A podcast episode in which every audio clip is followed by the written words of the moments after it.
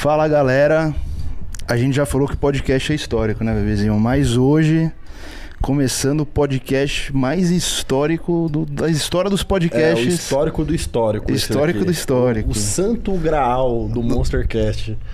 Hoje, galera, temos a presença aqui do mestre. Esse é mestre. Às vezes a gente fala mestre, né? É, eu Banalizando. mania de chamar de todo mundo de de mas mestre, esse né? sim é o mestre. Esse é o mestre dos mestres. Valdemar Guimarães, professor, obrigado por ter aceitado o convite. Microfone. Só puxa o microfone aqui pertinho pra. Isso. Obrigado por estar aqui, obrigado de coração por ter aceitado o convite. Prazer estar aqui com vocês. Agradeço o convite e a disponibilidade de me trazer aqui até São Paulo. Eu evito a cidade de São Paulo. Provavelmente eu venho e volto no mesmo dia, né? E, mas eu fiz questão de vir porque eu vi que o trabalho de vocês é sério Bom, e Obrigado. direcionado para coisas positivas. Porque se fosse um trabalho negativo, eu não estaria aqui. E a gente se sente honrado por o senhor estar vindo para São Paulo apenas, exclusivamente para gravar para o Monstercast, mestre. Olha, apesar disso, né, viemos aqui e como é importante a gente ter uma rede de contatos, é, uma rede de amigos. E aqueles amigos que você viram lá são amigos de longa data. Fernando Marques, que esteve com a gente na hora do almoço. Você sabia que ele é meu amigo há mais de 35 anos? Olha que legal. Caramba, bastante tempo. Rodolfo Pérez, antes de se formar em nutrição, já estava ao meu lado. O Laerte, nosso querido Laerte, Laerte. Le- leia-se Mr. Taste. Não o conheço há tantos anos assim, mas o, o tenho em grande estima pela pessoa que é. Algo que disse é, há algum tempo atrás, e o Fernando, ele abraçou realmente a ideia, né? concordou com a ideia. Meus amigos, nunca confiem ou mantenham-se muito alertas com pessoas que só possuem novos amigos. O que acontece? O nosso bodybuilding, pelo menos da forma com que o vivencio, desde a década de 70, é um esporte que realmente forma aquilo que poderíamos chamar de Iron Brotherhood, que é a Irmandade de Ferro.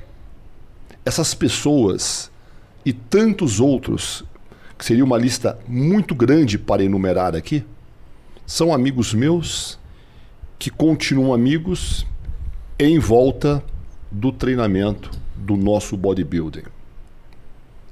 Assim sendo, quando nós mergulhamos no treino, como nós nos identificamos por uma atividade e fazemos ela porque realmente nos sentimos completos as pessoas que estão em volta da mesma, do mesmo objetivo, caminhando na mesma direção. É lógico, uma vez ou outra vai ter uma discussão, é, vai haver é, um desentendimento. Isso faz parte do processo da evolução para que a gente pense e para que a gente possa evoluir como homem e como espírito. Isso é o que nós levamos desta vida. E vocês podem observar mesmo Johan, que aqui esteve com vocês, olha a data desta foto, onde estamos eu, ele e Nasser Al-Sombat, que eu acabei de achar aqui no meu celular. Então, e nós criamos é, realmente uma irmandade. Agora, para que isto seja solidificado, a necessidade de que a gente coloque a paixão naquilo que nós fazemos. Tá bom essa introdução para você, bebezinho? Cara, tô me sentindo aqui num filme, aqui, sem brincadeira. Mestre, pô, é indescritível ter você aqui. Só dar alguns recados iniciais antes de a gente começar o papo de verdade. Uhum. Canais de corte, pessoal, 24 horas para estarem postando, tá bom? É, marque a gente no Instagram lá, quem estiver assistindo, fortalece a gente. Você tem um recado também, né, bebezinho? Pô, queria agradecer a todos os nossos apoiadores, né? Que estão aí somando com a gente sempre. E também especial hoje, Ciméria. Tô anunciando meu patrocínio fechado com eles aí, pô. Pessoal sensacional. Os melhores equipamentos nacionais. Em breve vocês verão em todos os CTs do Brasil. Ciméria, lá de Londrina, Ciméria é, underline Gin, lá no Instagram. Fantástico. E, mestre, sempre antes de começar, eu faço uma pequena breve introdução de quem é o convidado para as pessoas entenderem a magnitude do podcast. Mas dessa vez eu vou falar o seguinte, pessoal. Se você não conhece Valdemar Guimarães, se você não fez o seu, seu dever de casa de estudar para saber quem é Valdemar Guimarães ou só ouviu falar e não sabe muito bem, a única dica que eu vou dar é o seguinte: preste atenção em cada segundo desse podcast. Não assista fazendo card, não assista lavando louça no Verdade. trânsito. Senta na frente da TV, pega um caderno, anota, preste atenção que vai existir um você antes e depois desse podcast, mestre. Então, é, cara, é uma. Olha, às vezes nós nos deparamos com pessoas que estão no bodybuilding e não nos conhecem. Eu vou ficar chateado com isso? Não. É muita gente entrando e gente nova entrando o Sim. tempo inteiro. Ah, então são pessoas ávidas por informação. Se eu começar a estudar um assunto, por exemplo, culinária, que eu não entendo absolutamente nada, vão aparecer nomes tradicionais que eu nunca tinha ouvido falar, não é? Então a gente tem que ter essa postura, eu não diria humildade, mas uma, um posicionamento que acompanha o histórico, uma progressão, digamos, até geométrica nessa atividade e hoje, com as facilidades da internet, com a difusão da informação, então às vezes fica muito difícil para quem está entrando agora discernir o que é boa informação e o que não é. O que é entretenimento, que também existe o aspecto do entretenimento, eu entendo isso, e existe um aspecto que é relacionado à instrução em si. Você pode ter o seu entretenimento, mas você tem que ter um limite para isso. Porque a vida é uma flecha. É a flecha do tempo. Ela vai e não volta mais. Você está aqui para usufruir, para se autoconhecer e para crescer. Agora, se você ficar o tempo inteiro ouvindo bobagens, fofoca, lorota, comentários sobre a vida alheia, dificilmente você vai conseguir captar informações o suficiente para que, antes de mais nada, para que você possa gerenciar a você mesmo. E o que eu vejo hoje é um bando de moleque, um bando que precisa de babá para tudo, o tempo inteiro. É cozinheiro, é coach, é nutricionista, médico, farmacêutico, massagista, pai de santo, não é? Que merda é essa? É o tempo inteiro isso? Como que vocês conseguiriam suplantar essa fase nebulosa que nós nos encontramos hoje? Através do autoconhecimento, Informação. através do estudo. Quem foi o treinador, o massagista e o médico de Tony Yates? Quem foi o treinador de Tony Yates? Ele tinha parceiro de treino. E de todos os outros, quem é que tinha? É lógico, hoje você pode se fixar em atalhos para encurtar o seu caminho, buscando o quê? Informações valiosas, informações precisas e declarar a sua independência. Porque toda vez em que você fica depositando ou jogando as suas responsabilidades nas, nas mãos dos outros, você nunca vai crescer. Aí o cara vai lá, se prepara, sobe, perde. O culpado nunca é ele. É a mãe que cozinhou errado, é o coach que, ah, vou mudar de coach. Quem mudar de coach bosta nenhuma, vai aprender a treinar, vai estudar os elementos do treinamento, arrume um ótimo parceiro de treino, vá buscar informações valiosas com Johan. Hoje eu vejo ele, eu fico muito feliz e orgulhoso de ter Johan treinando grandes atletas e passando para ele pedaços de informações preciosas que você não vai encontrar em qualquer lugar. Detalhes de treino, foco, concentração, auxílio ao treino. Eu vejo ele agachadinho ali, cara, agachadinho na humildade, auxiliando as pessoas a completar uma extensora. Isto é um profissional. Este é um profissional no qual você deve se basear para estruturar a sua própria vida como um todo. Então você busca ótimas informações, mas você não precisa de ter o tempo inteiro. Ah, quando não tiver o pai de santo, eu vou entrar em depressão. É o tempo inteiro necessitando de alguém para gerenciar a sua própria vida. Quem tem que gerenciar a sua vida é você mesmo, ponto. Como é que eu escrevi esse livro aqui, Anabolismo Total? Sentado numa biblioteca, pesquisando, lendo. Lendo as revistas da época, Flex Magazine, Muscle Media. Eram as revistas que nós tínhamos. Coloca só o Só puxa o microfone Isso. Pode puxar à vontade, Eu professor. não vou engolir esse negócio aqui. Deixa pra engolir o microfone vocês. Aliás, a tecnologia é uma merda, né? Porque hoje em dia, é lógico, é o captação do som e tal. Tem coisinhas desse tamanho que resolve o problema, né? É, mas- aqui dá a impressão que nós estamos numa rádio. Eu entendo. É old school. É, old school. This is old school.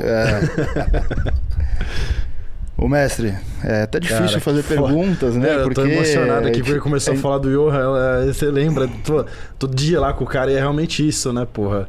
O, o Johan se doa para o esporte, para os atletas. Você sabe por quê. Superman? Porque ele ama o que ele faz. É, é- é aquela frase: se você ama o que você faz, não terá que trabalhar nem um dia da sua vida. E foi o que eu fiz, cara. Eu fui militar, eu fiz SpaceX e fiz as agulhas negras. Eu saí porque apresentei um problema cardíaco. Demorou muitos anos para eu processar isso na minha cabeça. Porque eu queria ser o fodão, queria ser forças especiais tal. Mas o meu coração não permitia. Eu saí do exército e cursei engenharia. Fiz engenharia aqui na FEI. Por um, por um trajeto que não era esperado, acabei parando em Londrina. E aí que eu fui começar a estudar educação física. Eu me formei em educação física com 30 anos. Mas o que, que eu fiz? A musculação, para mim, era o meu hobby. Como é que eu descobri a musculação? Eu era militar, queria ser o fodão e tal. Meu coração não permitiu. Né? Meu coração não permitiu.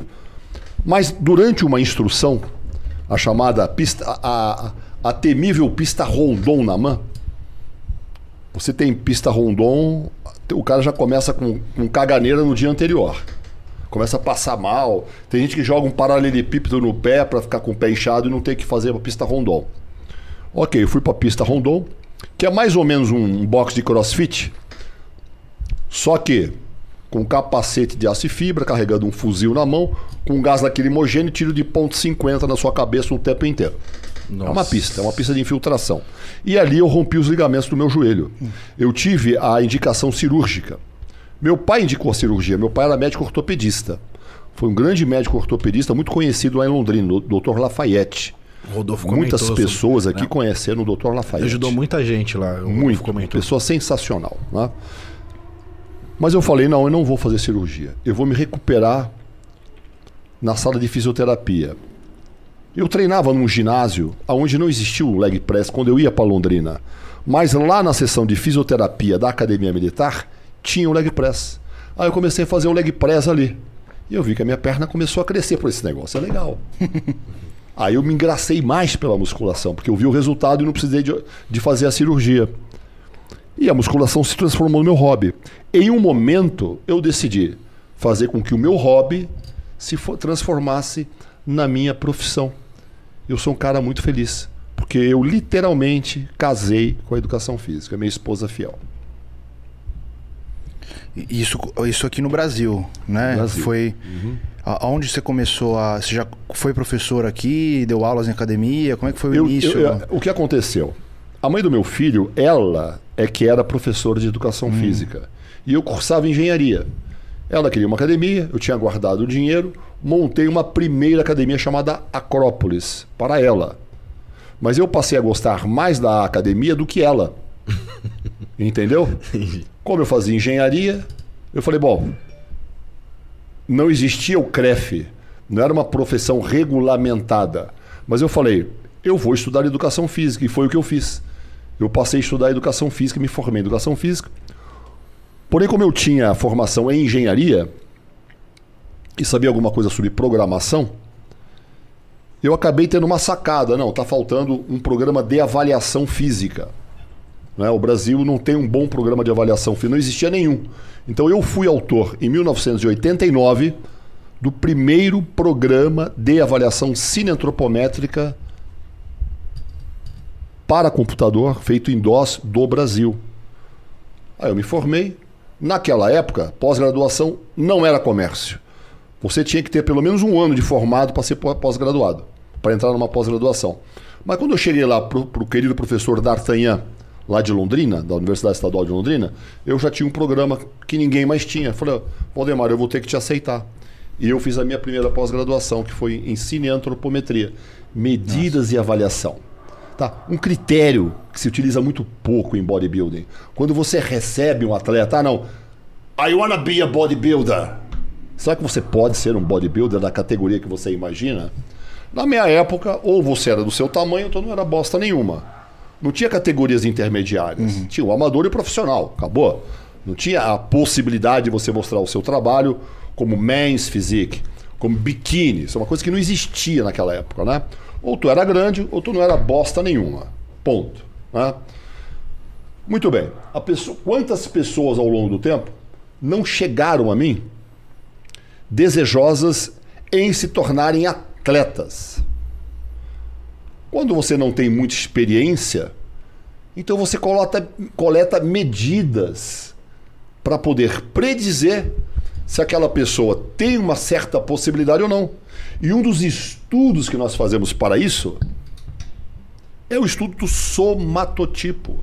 O pessoal fala, ah, você treino para endomorfo, treino para ectomorfo. Isso não existe! Isso não existe, esse negócio. Tá? Somatotipo não é um chute. Somatotipo é um cálculo. É um cálculo. É, e professor de educação física foge de cálculo. Infelizmente, a maior parte. Né? Então é um cálculo baseado em regressão matemática e cálculo logarítmico, onde você leva em consideração diâmetros, peso, estatura, dobras cutâneas e a distância dos biepicôndilos ósseos. Então ali você já consegue prever se aquela pessoa pode um dia se transformar um grande atleta daquela modalidade ou não.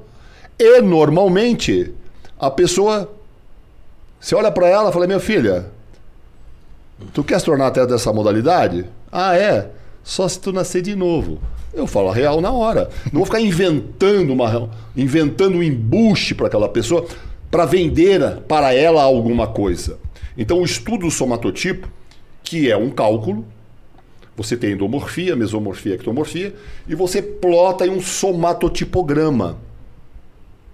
Vamos supor, se eu tiver o somatotipo dos nossos melhores atletas, eu coloco esse somatotipo no mesmo somatotipograma e faço um cálculo da distância espacial seu daquela pessoa que seria o melhor da região ou do mundo. Aquela média ali que Aí você, você tirou. tem uma noção. Agora é lógico, possivelmente vocês com a experiência que vocês já têm, apesar de serem jovens, você bate o olho na pessoa, você não precisa fazer um cálculo. Tá na cara que tu não vai conseguir ser. Agora, existem pessoas que chegam com um objetivo subestimado. E de repente o cara começa a treinar, ele observa que os ganhos podem ter sido ganhos até superlativos. Né? Então, existe uma forma de você avaliar quando você não tem muita experiência, que é um cálculo que é feito em cineantropometria, né? e existe a avaliação visual daquela pessoa que tem a experiência. Anos de tarimba, você bate o olho na pessoa. Nós estamos com um menino agora, que eu comecei a treiná-lo recentemente, filho do nosso amigo. É óbvio que ele vai ser um grande nadador. O somatotipo dele já é um somatotipo de nadador. Né? Então você vai distribuindo essas possibilidades. Não que você não consiga suplantar uma coisa ou outra. Mas quem você acha, Superman, que poderia ter mais ou menos a sua compreensão física e esse dorsal gigante que você vem construindo na face da Terra? Quantas pessoas que você acha que conseguiriam? Pouquíssimas. Pouquíssimas, pouquíssimas. Pouquíssimas. Por quê? Porque o elemento principal e que muitas pessoas também não conseguem compreender, porque são verdadeiros toscos sem estudo, sem experiência, só tem uma opinião retardada baseada em seu preconceito, A minha vontade de dar de chinelo nesses caras, esses imbecis que às vezes, às vezes aparecem aqui no, no meu canal, eu não discuto. Eu bloqueio, a- bloqueio e é- apago. ele é não dá isso. discutir com o idiota. É perca de tempo. Às vezes você salva um ou outro. Essas pessoas ainda não entenderam que o que perfaz um grande atleta, em primeiro lugar, biologicamente falando, biologicamente falando, se preferir zoologicamente, é a genética. É a genética. A partir daí que Exatamente. começa, né? Com certeza. A base. Ah, não. Vou ficar mais, não vou desistir do meu sonho e fica martelando aquilo. Vou comprar Vende genética. o pai, vende a mãe pra comprar GH, entendeu? Vende tudo, fica pobre e não sai da merda. Entendeu? Isso é inadmissível. Uma pessoa que não consegue observar e enxergar uma realidade em si própria. E eu digo o seguinte: vê se você concorda comigo. Você que está desse tamanho aí todo. Diz que não vai competir. Você vai apanhar de chinelo também. ó, ó, vou conversar com o Johan. Ó, E eu ve- rebate todo dia mais, pô. ó, veja só. Se o ca... Há quanto tempo você treina, Superman? Puta, eu treino dos- dos 15 aos 19, aí depois eu parei 6 anos. 9 anos, Há juntando. nove anos você treina. Eu treino, Ok. eu tenho 9 anos de treino. Porém, eu tive, pense um, bem eu tive comigo. um hiato de uns 5, 6 anos. Se você está treinando a sério, a sério, há pelo menos, há pelo menos três anos, e os seus ventres musculares não se parecem com o ventre muscular de um campeão da modalidade que você deseja, meu filho, muda de esporte. Simple as that. Ou então, vai treinar sua musculação, esquece que tu nunca vai ser um grande campeão. Só que tem gente que não gosta de ouvir essa realidade. Se ofende, ah, eu posso tudo. Não, tu não pode tudo. Ninguém é o que tudo pode. Mas zero. Zero. Tem pessoas que podem, mas não querem. Tem pessoas que querem, mas não podem. Pelo que eu te ver, você pode querer facilmente e alcançar degraus que talvez não se passe na sua cabeça ainda. Eu estou falando isso porque eu vi ele sem camisa. Aliás, vocês nem sabem tirar a camiseta de um bodybuilder. Vou mostrar para essa galera como é que é. Vai, vai lá, vai. Ó, não sabe nem tirar a camiseta de um bodybuilder das dimensões. zoado, pô. Não Avali- quer aparecer. Não, Tá é. zoado. basicamente, ó. Tá vem cá. pequeno, tá pequeno. Mostra a tá- não tá dorsal aí, zoado, o. Super. Que Bota a dorsal pra jogo aí. Vai lá, vai Você tá com outra camiseta por baixo. Tô, tô com outra camiseta. Tá. Tô com a Então, Dark. Ele vai tirar só a primeira camiseta. Eu tô gordinho. Aí, aí, aí não, não tá, não tá. Ele tá fazendo Peraí, um bom trabalho. peraí, mas deixa Tá na eu. off, ele, ele tá bem. Então ele tava tentando lá tirar a camiseta e não conseguia. Ele não conseguia treinar, tirar a camisa. Então como é que você faz? Dá um meio passo para trás. Flexiona o seu tronco à frente, bate a mão aqui na nos meus ombros. É assim que você tira a camiseta de um bodybuilder, cara. É um conhecimento básico, né? Ajuda o seu parceiro. Agora, se ele tivesse querendo colocar a camiseta, ele ia ficar aqui meia hora tentando se movimentar. Ó, não, não, não, não perco esse conhecimento simples, mas milenar, né? Só, só faltou me chamar de animal agora. É. Faltou um animal, pô. Quem esperava essa? Uma aula de como tirar a camiseta de um bodybuilder, hein? Não, é, um- Essa é um é- absurdo não, não, não, não saber ajudar o parceiro. né?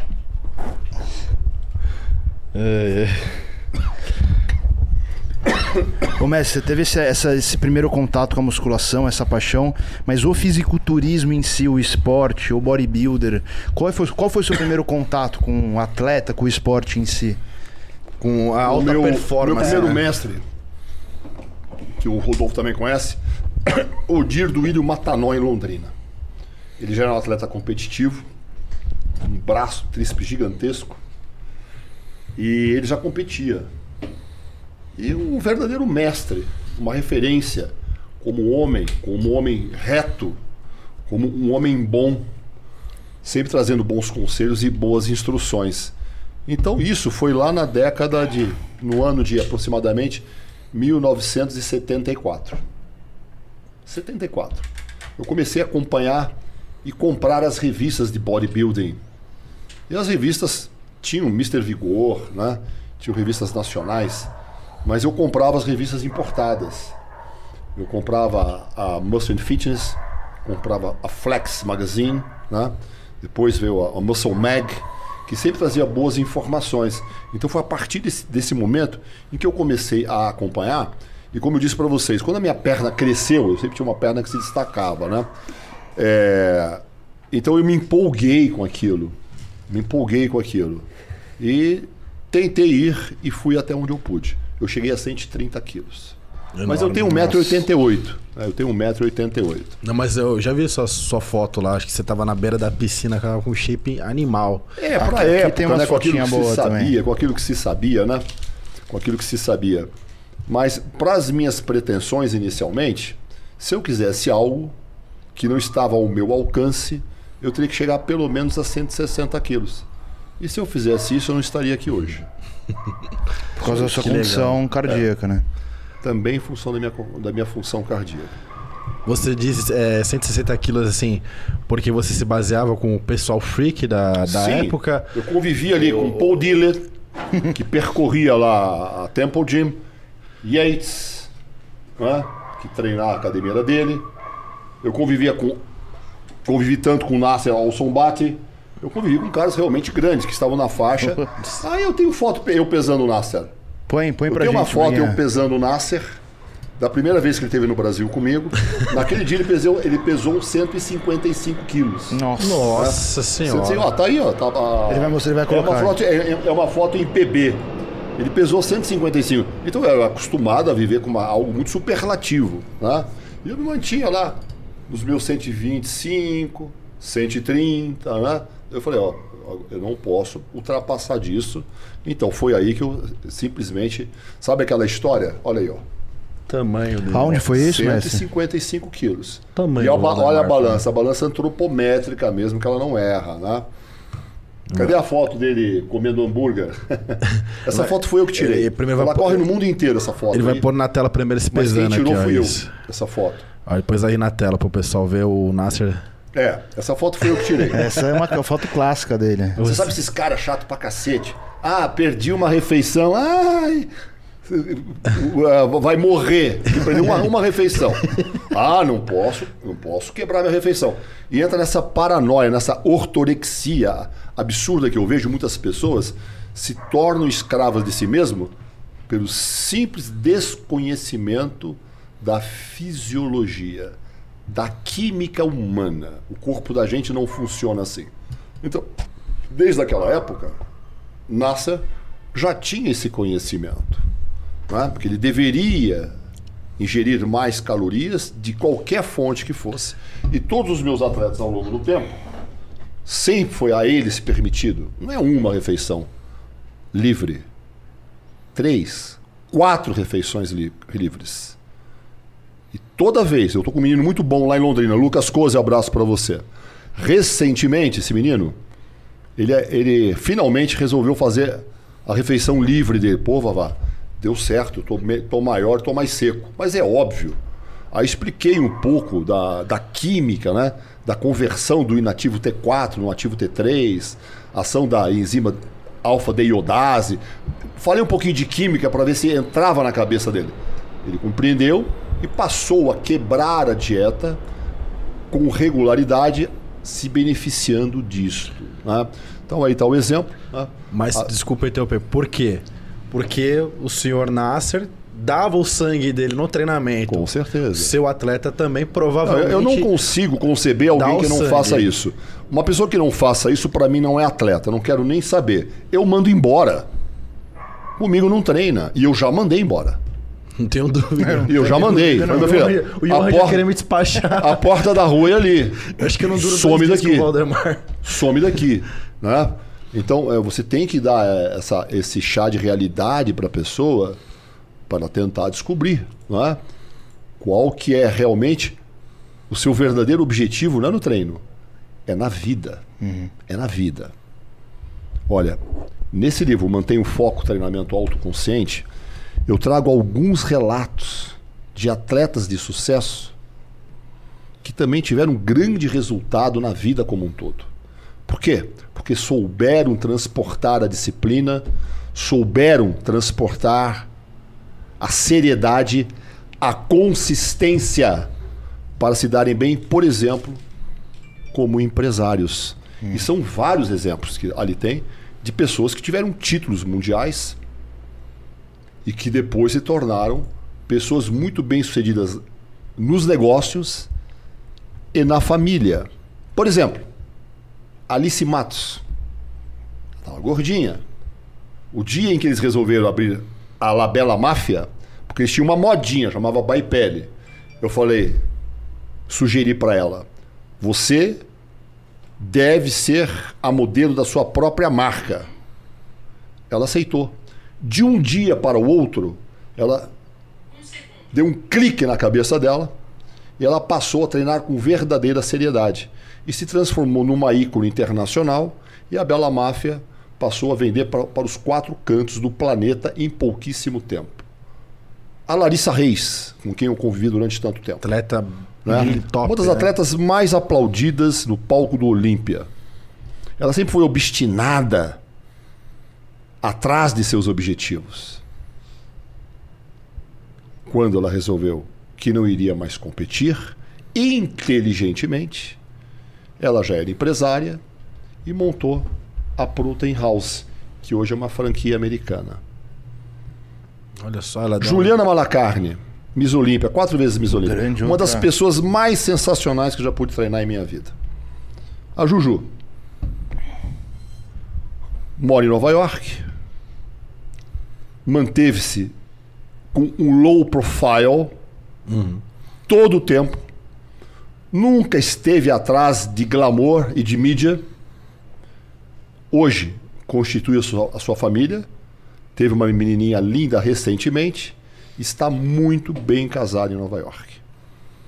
Então é isso que dá a felicidade para nós que colaboramos um pouquinho com a vida dessas pessoas e tantos outros exemplos que estão relacionados nesse livro de foco e concentração. Porque se não for isso, meu amigo, você tem que traçar um plano para você. Trace um plano. De preferência, compre um planner.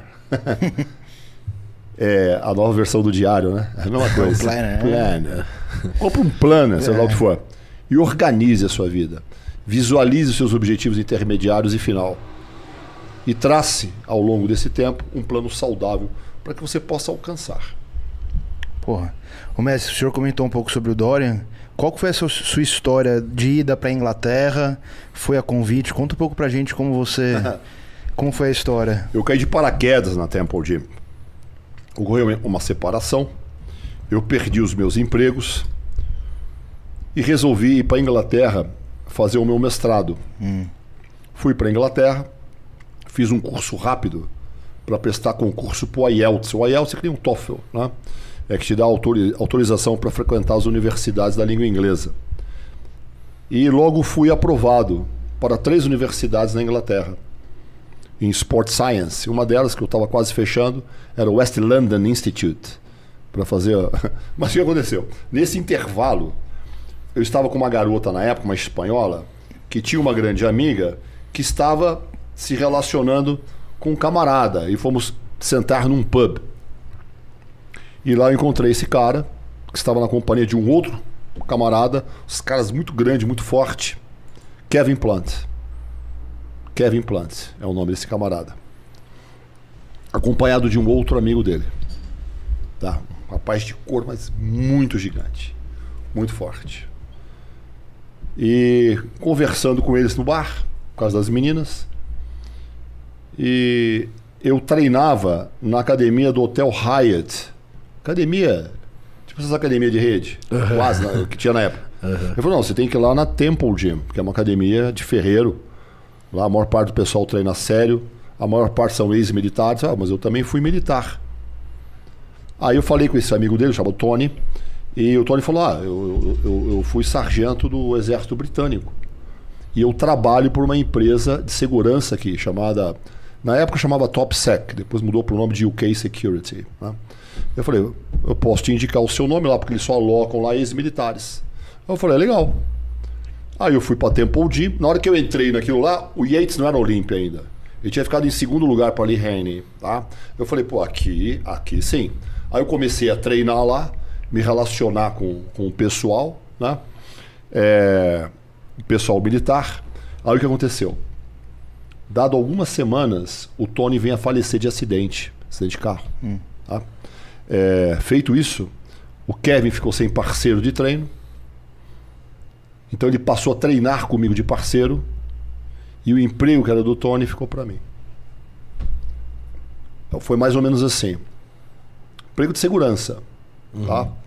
Aí você começa com trabalhos é, bastante simples, bastante modestos. Eu comecei a trabalhar é, num, num restaurante chiquérrimo chamado Someplace Else. E nos primeiros dias que eu estava no Someplace Else, veio um cara correndo muito, muito amedrontado. Ele estava fugindo da máfia. Ele fala: Eu trabalho para a empresa, eu trabalho para a empresa. Ele entrou para dentro do restaurante. No mesmo momento, parou um outro carro e desceram dois caras atrás dele com bats, com um bastão de beisebol. Eu tinha minha instrução militar, como eu também tinha sido instrutor de defesa pessoal do exército, eu desarmei o cara e porrei o cara com o próprio porrete que ele segurava. Um monte de gente viu. O meu nome, de repente, prum, em Birmingham. E outra coisa, eu fui no final de semana receber eh, o seu salário, wages, que é semanal. Aham. Eu recebi um pacotinho de dinheiro assim, eu falei, eu contei falei, deixa eu voltar lá, isso aqui não tá certo. Aí eu falei, cara, dá uma contada aí, porque eu não acho que não tá certo esse dinheiro. Ele falou, não, é isso mesmo que o senhor, o senhor vai receber. Se o senhor quiser verificar de novo aí, contar. Ele pensou que eu achava que era pouco. Eu achava que era muito dinheiro. Eu falei, não é para eu ganhar tudo isso. Então eu percebi que aquele trabalho era muito bem pago. Aí eu falei, entre e ir para Londres, ficar dependendo de verba do governo brasileiro e continuar aqui, fazendo esse trabalho que dá uma adrenalina e treinando na Temple Gym, eu vou ficar na Temple Gym. E foi lá que eu fiz o meu mestrado e o meu doutorado. Treinando com os caras maiores do mundo. Com a academia mais hardcore da década de 1990. Metroflex veio depois. Né? Então foi isso que aconteceu. Aí eu fiquei lá. Fui ficando, acabei ficando 10 anos. Me casei com uma inglesa e tal. E fiquei 10 anos lá. Pô, que, que Você não, história. não teve mais problema? Você não teve problema com a máfia por causa disso? Eu tive vários problemas. Eu fui preso duas vezes. Eu tenho o meu alvará de soltura guardado, vou colocar no quadro. Tudo que eu falo eu provo, tá? É, e por último, é, eu fui atacado pela máfia e eu quase perdi meu olho esquerdo. Tá? Isso aqui é fraturado e minha pupila dilatada, olha. Pupila esquerda dilatada Pode crer. eternamente dilatada. Eu fui vítima de uma emboscada e o meu amigo Chris Nurse, que já era atleta de boxe profissional na Inglaterra, treinava comigo. Até, eu tenho até um artigo treinando o Chris Nurse. Eu mandava na época artigos e mandava para a revista EMIA, Muscle Inform, dentro da academia da Top Sec. Tá?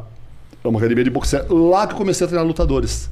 Usando as mesmas técnicas de precisão e concentração que usávamos na Temple Gym, principalmente focalizado no trabalho de Yates, é que a gente conseguia, que eu consegui naquela época adaptar, porque eu já tinha tido, já tinha formação em educação física, eu sabia o que era princípios de treinamento esportivo.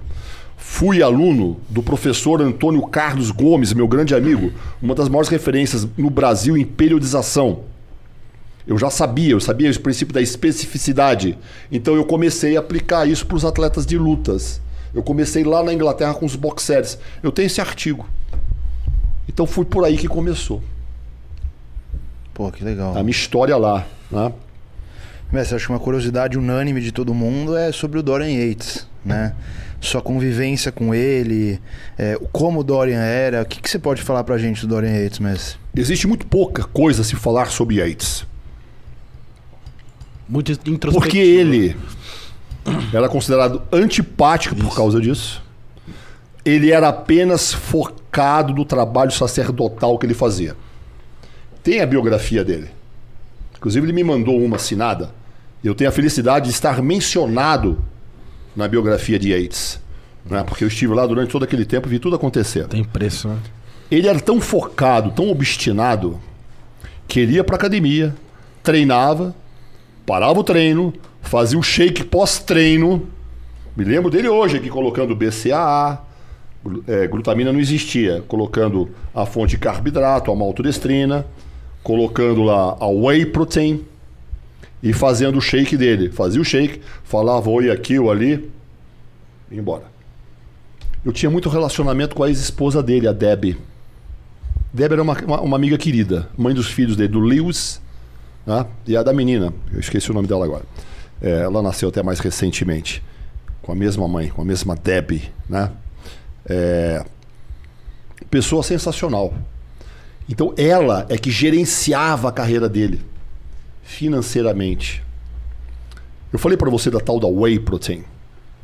A whey protein, a nível mercadológico, depois de ser utilizada para alimentação parental em hospitais lá na Inglaterra, pesquisa da Universidade de Oxford. As primeiras pesquisas da Universidade de Oxford. Então a gente já sabia daquilo. Tá? E no mundo esportivo, você sempre fica de olho o que está acontecendo neste mundo para trazer aquele conhecimento para o domínio do esporte, para melhorar a performance do esporte. E nós já sabíamos da Whey. De repente, Yates, ele recebe um carregamento de Whey que não existia na Inglaterra. Não tinha. Encheu a garagem dele de potes de Whey da marca Musashi, uma marca japonesa instalada em, na Nova Zelândia. Eu até fiz uma brincadeira outro dia. Sabe, você toma Todd? Ah, do pote de Nescau. Pote de Todd. Eu tu abre o pote de Todd, ele, ele tá- sai caindo. Abarrotado. Até, o- até, até a boca. O pote de whey da Musashi era assim. Você abria, ele era mais menorzinho, assim, mais baixinho, mas era socado até em cima. E como ele tinha muito pó de whey, ele começou a vender. E como o Dorian é uma pessoa de um grande coração, ele não fala isso, mas eu falo. Sempre ajudou o hospital de câncer em Birmingham. Ajudou até os gorilas no Congo, Caramba. tá? É um cara que tira a roupa do corpo e dá pra você. É por isso que ele tem sucesso. Por isso que ele é uma pessoa brilhante. né? Você sabia disso? Sabe, eu recebo muita camiseta, recebo presentes. eu- imagina ele na época. A cada dois ou três meses ele fazia um workshop, um. Como é que chama? Um, Pra. Tipo um. Pra. Tipo um bazar de Bazar. um bazar, Bazar que ele garagem. fazia. E eu ia lá, eu comprava camiseta, aquelas calças, bags, tênis eu comprei, tá? Quantas coisas eu comprava? Todo o dinheiro, amigo, era revertido para o Hospital das Crianças de Birmingham. Que legal. Tá? Então veja só, é importante que isso seja dito. Porque nesse mundo do bodybuilding, eu mais eu vezes eu igual a eu e foda-se os outros. Vai ver onde é que você vai parar, seu otário. Você vai ver só. né? Abra o seu coração. Você não, ninguém vive sozinho nesse mundo. Ali, ele dependeu de, De- de, de, de Debbie. Aí vamos supor, cada pote de whey da Musashi era 30 libras. Ah, Val, se você levar duas, você paga 50. Aí um dia eu tava levando mais dois potes por 50 libras e a Deb falou: Doss, você já está vendendo isso barato demais. Você não pode vender tão barato assim. Então você vê a, a coisa comercial dela, que ajudou ele o tempo inteiro. Ele é muito grato, é óbvio, é mãe dos dois filhos dele, né, das- dos dois filhos, e sempre auxiliou ali na, na- no gerenciamento da vida. E isso é uma coisa muito importante. Você tem namorado? Não, namorada. Namorada? Tem namorado? Você tem namorado? Nem É namorado. menina ou menine? Nenhum dos dois. Olha, então, ó, veja, veja você. Tá solteiro, hein? Olha as meninas aí, que eram uma Os pessoa meninos aí, ó, interessados. Os meninos aí, ó. Manda DM lá no... inteligente. formado, com formação em marketing. Cara sensacional. Uma propaganda dessa Ó, trabalha fácil. lá, integral médica. Dando, tá dando sopa aqui, hein? Olha, veja, vejam vocês. Quantos não foram os atletas que conheci que sempre tiveram ao seu lado um marido ou uma esposa colaborativa? Você conhece o marido da, da Franciele Matos? Conheço o sensacional. Fantástico. Um cara fantástico. Pessoa sensacional. Sempre no apoio dela. O Will é Se ele fantástico. trabalhasse contra ela, ela não teria sido Miss Olímpia, não teria nem saído de casa. Sem E ele dúvida. participou de Ah. toda a carreira dela. Sim, com certeza eu vi. Toda a carreira. Yates, Deb Yates, Vanderlei Silva, Teia, Gerson Guimarães, Marli tantos outros casais. Até o, até o contrário, a Angela Borges, o, o Vander. A Ângela Borges e o Vander, como é que vamos esquecer deles? Né? Então, um aspecto colabora- colaborativo, o casal caminhando junto. Porém, eu já vi muita gente mal intencionadinha aí, né? Que arruma aquela pessoinha só pra cozinhar pra ele. tem. Né? Tem uns caras mal intencionados. E vocês, meninas, fiquem de olho, não sejam otárias. e eles também, não sejam otários. Porque de menina se preparando aí pra mês não sei das quantas aí. Então é parceria, né? Parceria de verdade. Nós já demos vários exemplos aqui de pessoas que estão alcan- alcançando o Olimpo. Porque antes de mais nada, possuem uma vida familiar saudável. A base, né? É a base. Se não for isso, cara, não vale a pena. Fantástico, né? aulas e aulas aqui. A gente vai Sempre, ter. sempre. A gente, a gente que vai sair com mestrado aqui, Ed. Com certeza, todo mundo. Vai ter um, vai ter que um tá tendo diploma privilégio depois. de- Quem estiver assistindo vai receber um diploma em casa. Aí. Ô, mestre, falando, voltando do Dória rapidinho, a gente sempre escuta muito falar do- da, como ele era metódico, né? De anotar cada exercício, cada série, cada. Ele tinha esse perfeccionismo em tudo que ele fazia. Olha, era da a pessoa. vida inteira eu falei sobre a importância de você preencher um diário de treino. Tanto é que um dos meus livros chama-se Diário de Treino. Quando eu falava isso de Rich Gaspar, de Yates, as pessoas falavam, será que mesmo que não tá pagando imposto só para vender a porra desse livro? Entendeu? Entendi. O povo já começa a desconfiar. Quando eu lancei esse livro aqui, ah, o cara foi lá, tirou uma foto na Inglaterra com o cara e publicou o livro. Não sabe que o cara é meu amigo, que eu ia na casa dele e que eu tava lá há 10 anos. Amigo do meu filho chegou a dizer: Seu pai escreveu o livro? Ah, é? Ele, ele sabe escrever? Eu tinha 120 quilos na época, 125. Caramba. Imagina da onde que o pai ia escrever- sabia escrever um livro. Troglodita. Então tá né? cheio dessas pessoas tentando te colocar para baixo. A única coisa que você deve fazer, meu amigo, é não dar ouvidos. Ignore. Quando eu posso, eu dou a devida resposta para cortar. Eu dou nos dedos, mas para machucar mesmo. Mas com objetivo educacional. Nunca fora disso. Quando não, eu simplesmente ignoro, apago, bloqueio. Acabou. Faça isso. Não perca o seu tempo. Porém, como profissional, como professor de educação física, eu tenho a obrigação de educar. Esta é a minha missão. Eu adoro a minha profissão. Pela parte educacional. Ela é muito maior do que única e exclusivamente o treino em si. Então, agora que o Yates lançou a biografia dele, sabe qual a primeira foto que tem no livro dele? Se eu soubesse, eu trazia aqui para te mostrar. É a página dos diários de treino que ele tinha.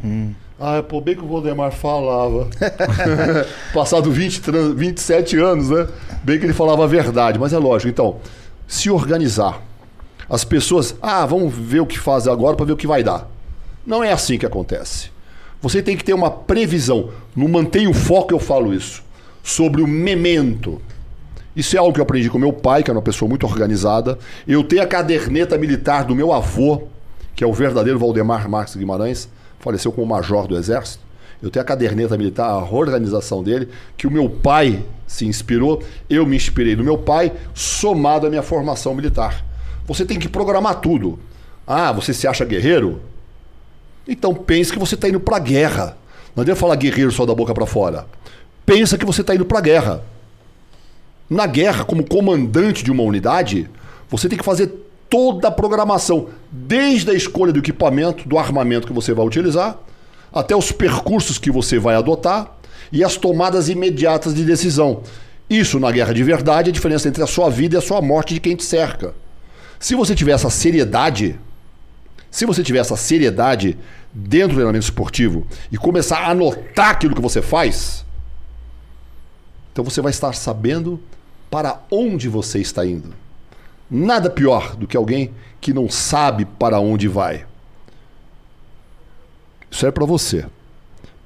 Com esse tamanho que você tem, cara, o nível que você, o esforço que você vem colocando isso, Talvez seja uma humildade sua. Falar, ah, não, não sei se eu vou competir, não. é, do tipo, para não criar expectativas em cima de você. Mas ninguém tem que criar expectativa em cima de você, a não ser você mesmo. Então você pode traçar um objetivo inteligente.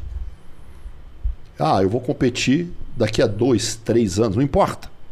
Vou seguir esse plano. Então você tem um objetivo. Senão você fica treinando a esmo, tá? Fica se empenhando em ciclos, em treino, em rotina, em dieta. Então você tem que ter um objetivo para isso. É lógico, eu reconheço que tem pessoas que sempre treinaram, nunca competiram e ganharam a vida com coisas de internet, não é mesmo? Mas se você for a termo, você terá experienciado o ápice daquilo que você faz, o clímax da sua atividade. Sabe onde é que é? Na hora que você sobe num palco. Você aceitou o desafio. Yates, grande ensinamento. Ele nunca se preparou para vencer Flex Wheeler, ou seja lá quem fosse. Ele sempre treinou para vencer a ele mesmo. Ele apenas queria ser um atleta melhor do que o atleta da semana passada. Só. Então o foco é esse. É por isso que a pessoa ah, não aparece aqui ou ali. Eu estou concentrado em fazer as minhas coisas, em não no que os outros estão fazendo. É por isso que eu estou lançando meu trigésimo livro. Nossa, trigésimo, trigésimo. trigésimo livro. Quando eu lancei o primeiro, ah, esse livro aí vai ser uma merda, foi um best-seller. Passados uns anos, ah, o Valdemar está profissionalmente acabado. Eu continuei lá. Há, há 20 anos atrás, falei, ah, Valdemar acabou, não, não vai dar mais em nada. Chegou, chega. Eu lancei mais uns cinco livros. Outro dia, um imbecil me mandou uma mensagem dizendo que eu estava desatualizado. Nossa. Que eu estava desatualizado, que eu não tinha mais nada a ver, que eu estava velho e acabado. No entanto, eu estou aqui com vocês conversando com jovens atletas, passando aquilo que eu sei, porque isto não é um presente que eu dou, não é um favor que eu faço, é a minha obrigação, como de vocês também. Vocês terão a obrigação de passar para frente aquilo que vocês sabem, porque é assim que a gente evolui. Você sempre passa para frente aquilo que você sabe para os seus filhos. No mundo animal, na zoologia, é sempre assim. A não ser que você seja uma tartaruga, um dinossauro. Quando quebra o ovo, você começa do zero. Um réptil, Mas como mamíferos terrestres, nós ensinamos tudo aquilo que nós sabemos. E não apenas para o seu filho genético, porque todos somos filhos da Terra. Mestre, vamos aproveitar, vamos. Esse livro aqui, pessoal, Anabolismo total, você lembra da, da, da, era desse livro Pô, aqui? Todo cara? mundo já, pula, já pulava pra parte do. Esse aqui é o meu, ó. Todinho grifado e anotado. É, é seu esses livros. É, isso aqui é, é meu, meu mesmo. Isso aqui é da. Você tem mais de uma década. O primeiro é, ano desse livro, livro foi. 27 anos. É, tem, acho que primeira edição dele foi em 1997. A braceta do, do mestre. É, aqui, ó. Então, galera, para quem não conhece, esse foi um livro que praticamente existe uma musculação antes e depois desse livro. Com certeza. Foi um dos primeiros livros, um dos primeiros conteúdos que trazia a verdade que, sobre o bodybuilding. eu escrevi sobre esse livro? Vamos contar a história. Como é que começou a história eu escrevi desse livro? esse livro porque eu morava na Inglaterra, treinava. Eu vinha regularmente para o Brasil duas vezes por ano para ver meus filhos, né? Minha família. Não podia deixar de fazer isso. E quando eu vinha para cá, eu via a defasagem de informação que nós tínhamos. Sobre tudo. Sobre droga, farmacológicos, sobre dieta e sobre treino. Uhum. Falei, pô, esses caras estão na idade da pedra. Aí eu falei, eu vou dar um jeito de diminuir essa defasagem de informação. Porque tinha gente que eu via, falei, não é possível que esteja acontecendo. Naquela época, você entrava na farmácia e comprava a droga que você quisesse sem receita médica. Tinha gente tomando uma cartela de hemogenin por dia, cara. Sim, é, é normal. um dos de medicações mais hepatotóxicas que existe. Eu falei, esse pessoal tá louco, eles vão se matar. Era uma quantidade gigantesca. E eu me vertia para o meu conhecimento, o meu ciclo de amizades. E as leituras que lá eu fazia, eu via, pô, esses caras aí estão muito por fora, estão achando que o segredo é usar e abusar de drogas. Não conhece nada sobre alimentação, sobre dieta, mas não sabia que era tão defasado assim. Então eu comecei a escrever, escrever o anabolismo total, dividindo em treinamento, dieta, suplementação e uso de ergogênios com aquilo que se sabia na época. Lembre-se, década de 90, quando não existia a internet. Então, onde é que eu busquei informação? Dentro da academia, porque lá era a melhor, estava o melhor do mundo ali, e vinha gente do mundo inteiro visitar para ver de onde esse cara está vindo, onde já se viu o cara sair de um buraco desse, uma academia suja, mal cheirosa, úmida e escura, sem calefação. Inglaterra, 10 graus abaixo de zero. Nossa. Tá? Muito bem. Lá em Birmingham, é pelo menos sete meses de inverno por ano. E não tem xixi minha negra, você não vê o céu. Então você, você se fecha. Né? É um elemento positivo para você criar. Muito bem. Eu comecei a pesquisar nos livros da Biblioteca Municipal de Birmingham, que é a maior biblioteca municipal da Europa. Então, os artigos estão aí mencionados, tem referência bibliográfica. E eu fui selecionando as informações e lancei o livro. Quando eu mandei esse livro para cá, eu falei, hum, tal, fala sobre drogas, tal. Aí eu mandei para o meu amigo, professor doutor Abdala Chor. Ele procurou o professor Fábio Mazoneto na FMU e resolvemos lançar o livro. Lançou e foi um hit. Né? Eu morava na Inglaterra e vim para o lançamento desse livro. Na época eu trouxe o Warney Taylor comigo que treinava comigo na Inglaterra. Né? Ele tinha acabado de sair na capa da Flex Magazine, naquela época. E comecei a observar que existiam outras grandes defasagens de conhecimento que deveriam ser aprofundadas. Daí eu lancei o Além do Anabolismo e lancei uma série de livros com VHS de treinamento. Porque as pessoas ou treinavam demais ou treinavam de menos não conheciam o que é aplicar a sobrecarga no ápice da supercompensação. Não sabiam. Treinava como treinavam aqui muitos, não todos. Como se treinava nos Estados Unidos na década de 70. E nós já estávamos acabando o milênio. Entendeu?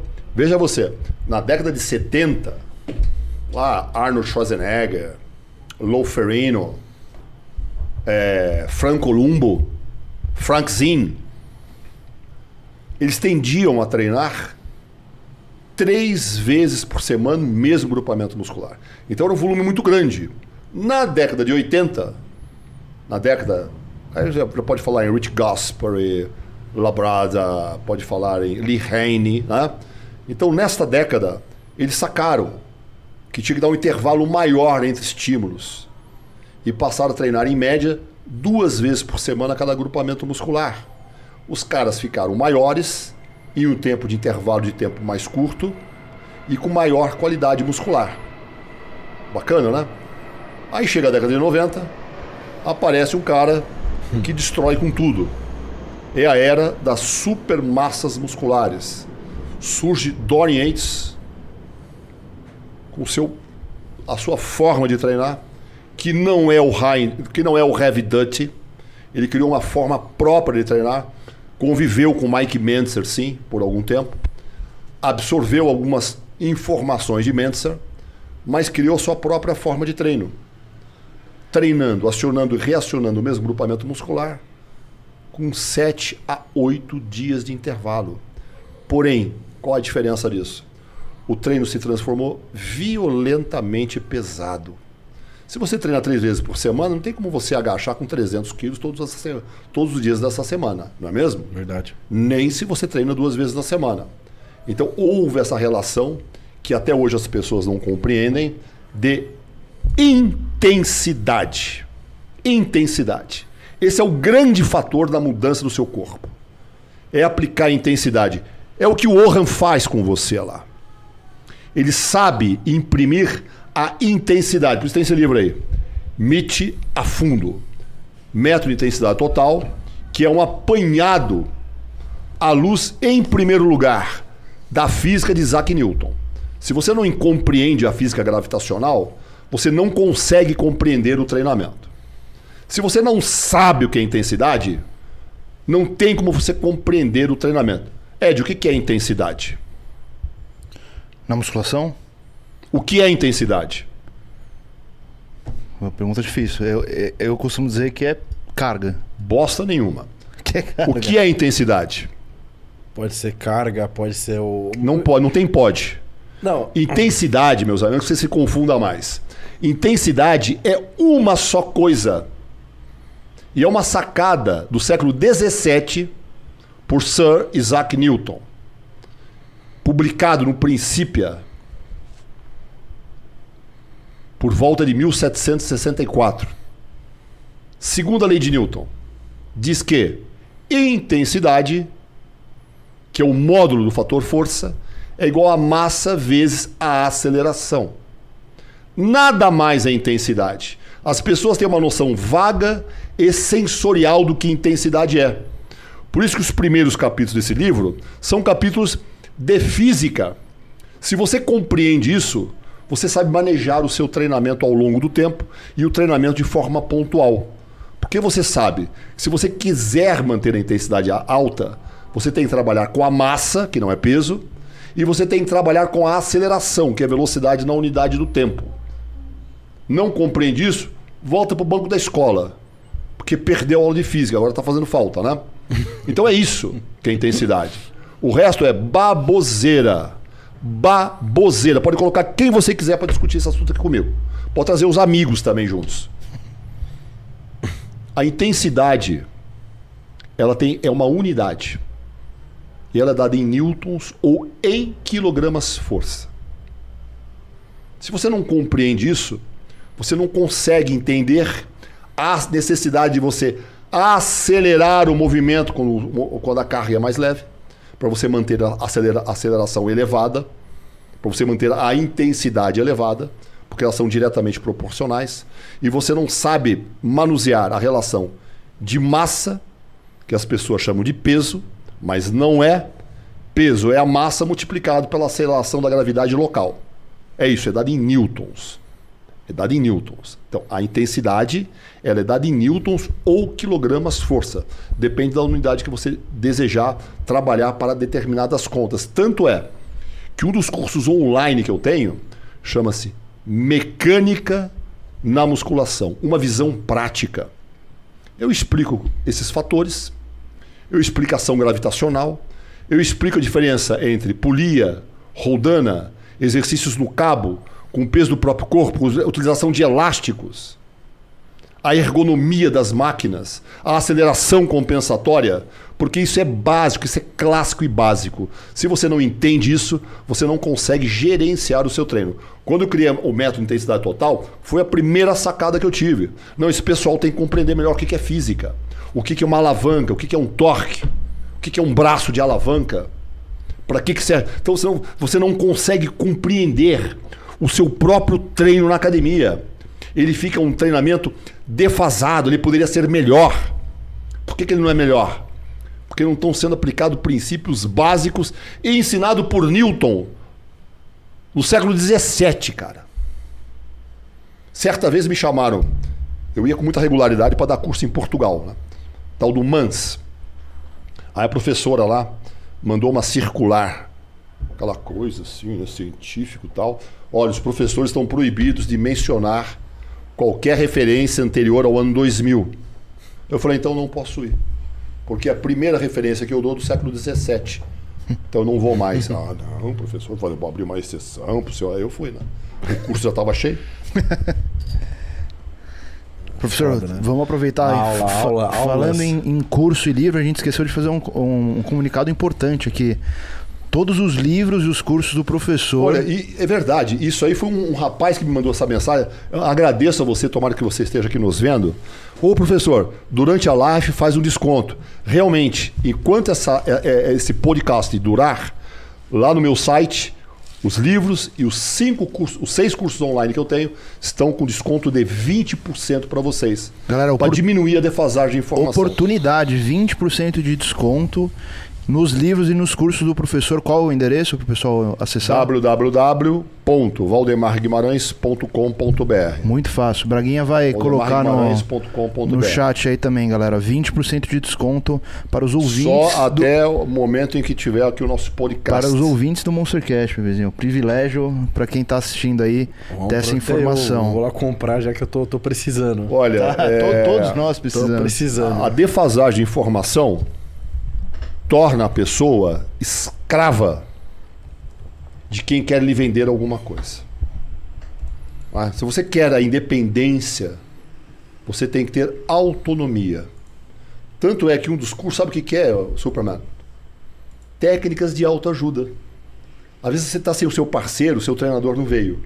Aham. Como me auto-auxiliar em alguns exercícios? Você não se auto-auxilia, você deixa de perder a falha da fase excêntrica do movimento. As referências bibliográficas estão todas ali.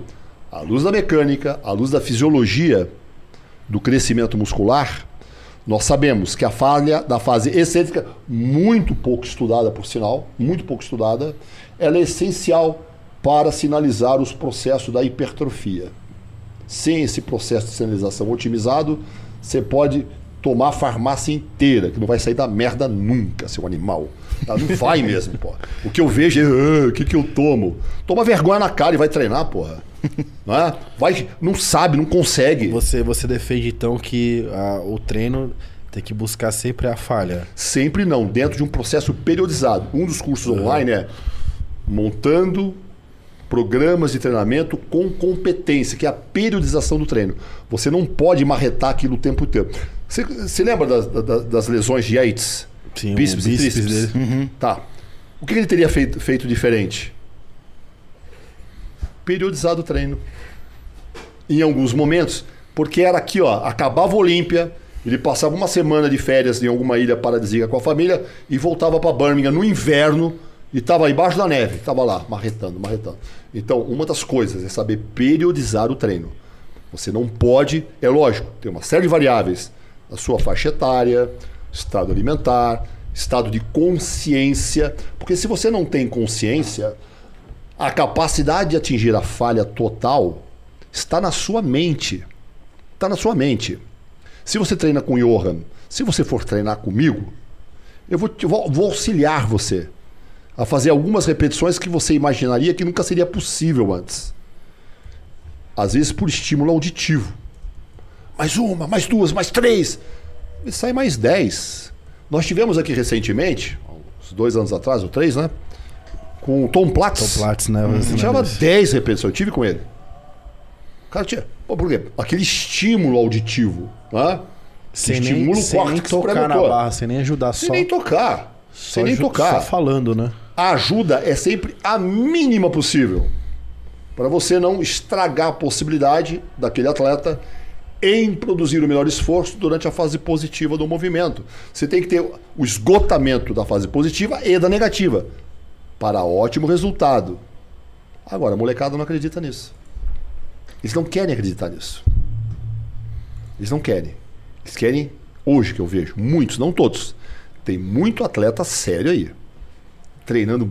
P- Rafael Brandão é um deles, tá? Que eu sei. É, e tantos outros atletas que vêm dando sangue. Vêm treinando como o atleta de verdade deve treinar.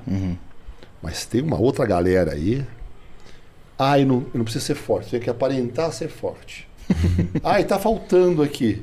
Vai lá, coloca uma droga localizada. Pô, deu um resultado. Ah, eu vou fazer nesse músculo também, e naquele, naquele, naquele. Aí acabou o bodybuilding. Isso para mim chama-se body destruction. É destruição do corpo e da mente da pessoa. né? E às vezes, muito antes de ter explorado seu potencial verdadeiramente genético. Vira é um espiral do silêncio. É o espiral do silêncio. Em certos lugares, ele faz, aquele faz, o outro faz, todo mundo faz. E ninguém quer se aventurar a não ser o cara, a, a ser aquele cara que não vai entrar nessa. Isso é um fenômeno estudado em psicologia. Ou também, você pode chamar de dissonância cognitiva. é uma dissonância cognitiva. A pessoa sabe que vai se ferrar. Cigarro, por exemplo. Tá lá as fotos, pulmão tal. E aquilo é real mesmo. E mesmo assim a pessoa fuma. Acha bacana isso? Cadê o nível de consciência dessas pessoas? Não é? Por isso o livro mantém o foco para auxiliar as pessoas a ampliar o nível de consciência e não querer rapidamente passar o carro na frente dos bois. Porque senão a carreira será curta e o preço virá. Quer você queira ou não. Muito do que o Rafael conversou aqui com a gente, né? O Rafa falou isso? Falou da importância de entender o momento, que não adianta acelerar. Tudo tem um momento. E Eu falei para você, três anos, no mínimo, de treinamento sério para ver se você adotou o desenvolvimento com ventres musculares apropriados. Né? Senão, meu filho, vai fazer outra coisa da vida. Usa a sua musculação como a sua catarse, como seu hobby. Né? E não fica marretando em cima de uma coisa que está fora das suas possibilidades. Ah, mas eu posso consertar aqui ou ali. O que eu, o que eu digo? Evidente. É evidente. O cara tá com um processo inflamatório. Cara, tá aquela coisa lustrosa, aquele bico aqui ou ali, quando é possivelmente muito mal feito, a tal da aplicação localizada. Fora os riscos imediatos e a médio ou longo prazo para a saúde. Que isso? Isso não é bodybuilding. né? Isso é um mundo de fantasia. E as pessoas estão brincando, estão brincando com a própria saúde. Então, o que eu desejo é que as pessoas coloquem a mão na consciência. É óbvio, através de boas informações, através principalmente do bom exemplo. Do bom exemplo. Porque se não for por aí, meu velho, é uma atividade. Eu acho o seguinte, vou ser bem claro. As organizações estão contando com um número gigantesco de pessoas que estão vindo aí. Que é muita pessoa nova entrando. Talvez que vão se ferrando por aí, vão abandonando o barco. Dane-se, que tem mais 500 mil inscrições aqui atrás. Conta com isso. Mas em um certo momento, meu velho, eu vou ver uma implosão disso daí. E vamos ver daqui a 30 ou 40 anos quantos desta geração, daqui a 30, 35 anos, que vão continuar amigos, como por exemplo eu sou amigo do Fernando Marques. Quantos? Daqui a 35 anos. A continuar da forma com que está?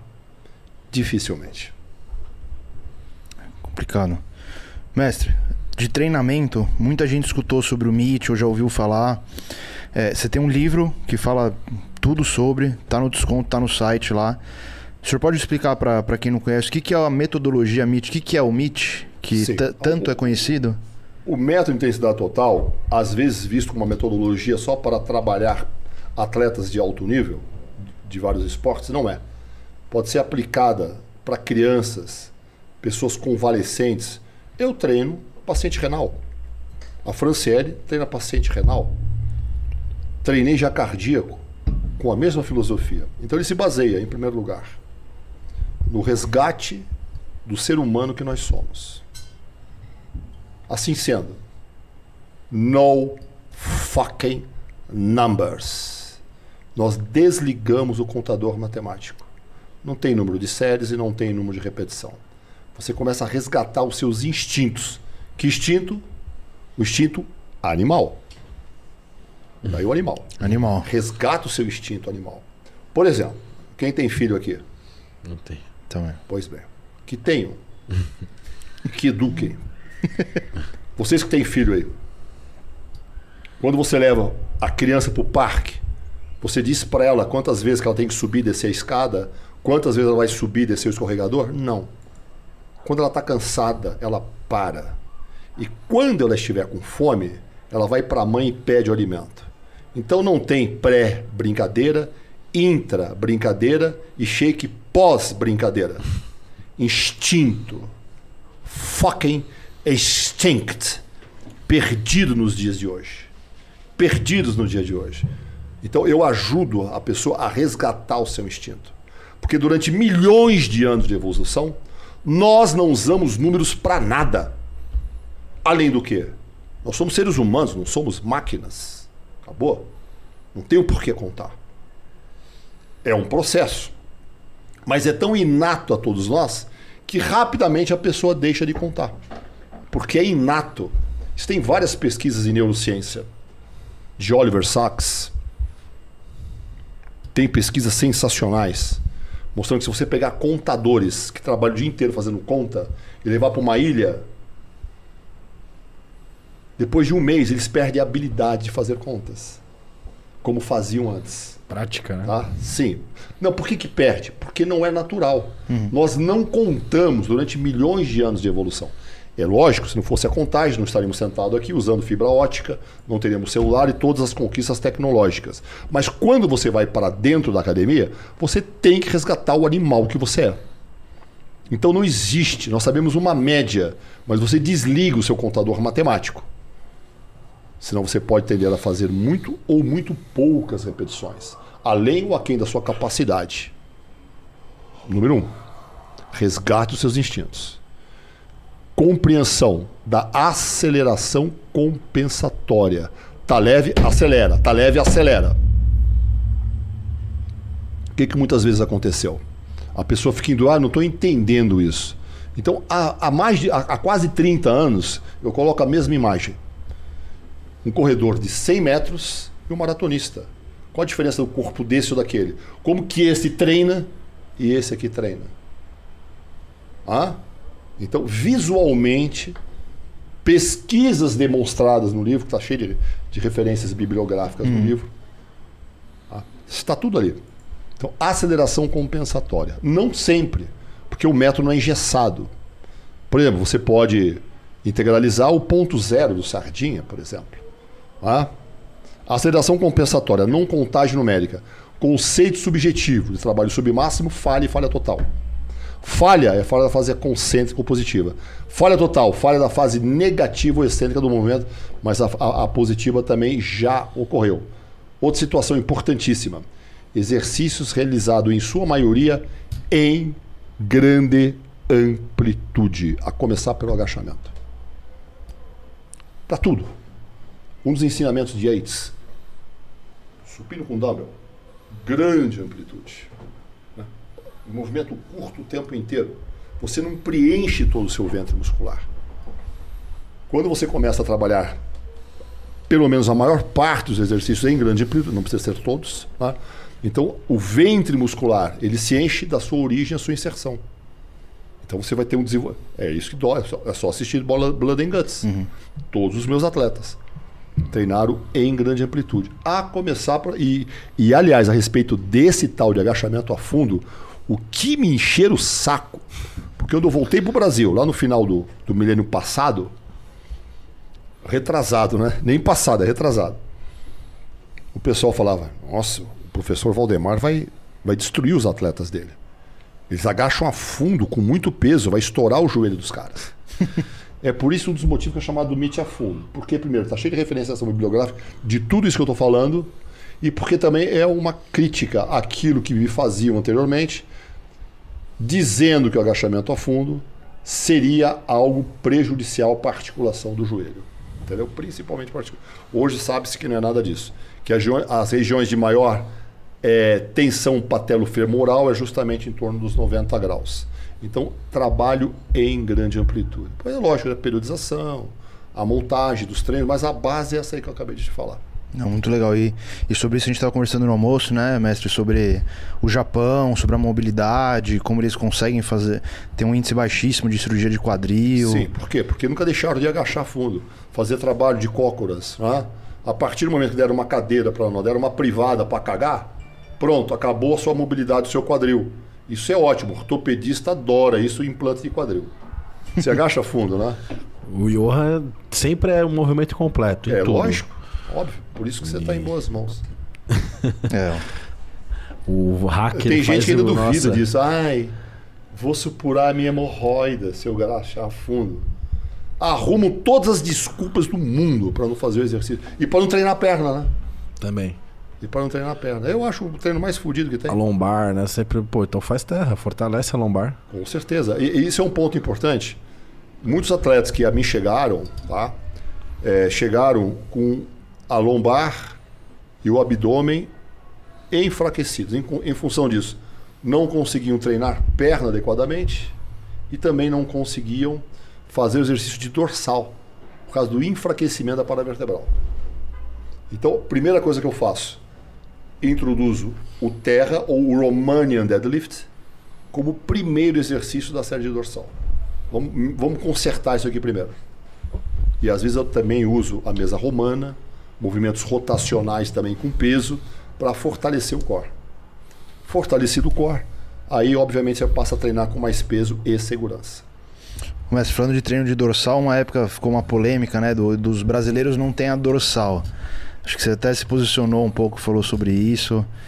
E hoje você viu aqui o. É, no treino dorsal, O- o porque treina leve. É, a, Barbie, né? Treinamento da Barbie. Prêmio da né? Barbie, pô. Pega peso.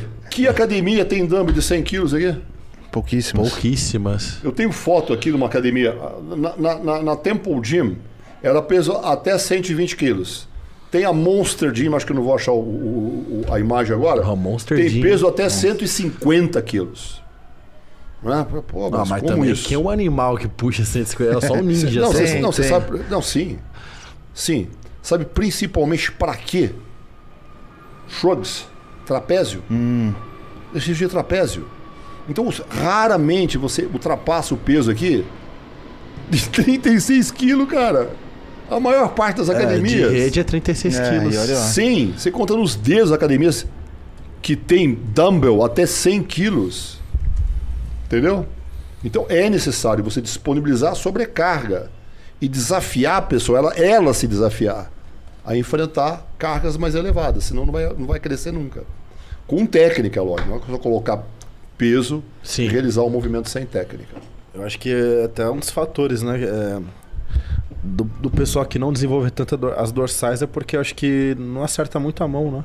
Porque às vezes o cara acho que treina muito leve, buscando sempre a, a técnica, aquela contração ali, que eu acho que é até inexistente, a mão na cabeça do cara, ou o cara que também já vai pro outro lado. O cara pega carga pra cacete, aí ele exercita mais o braço do que a dorsal em si. Sim, não sabe focalizar no dorsal em si. Um dos grandes problemas e outra polêmica no Brasil é a remada sentada na polia baixa. A pessoa fazendo o exercício com o tronco estável, achando que está fazendo uma grande coisa. Eu fiz até algumas postagens a esse respeito. Você deve, no roll, você deve fazer a movimentação. Eu até faço uma experiência. Peço para a pessoa fazer esse movimento com o tronco completamente estável, ela consegue trabalhar com uma carga X. E fazendo a movimentação, ela consegue a carga X mais Y. No mínimo 30% a mais. Qual que é a conta?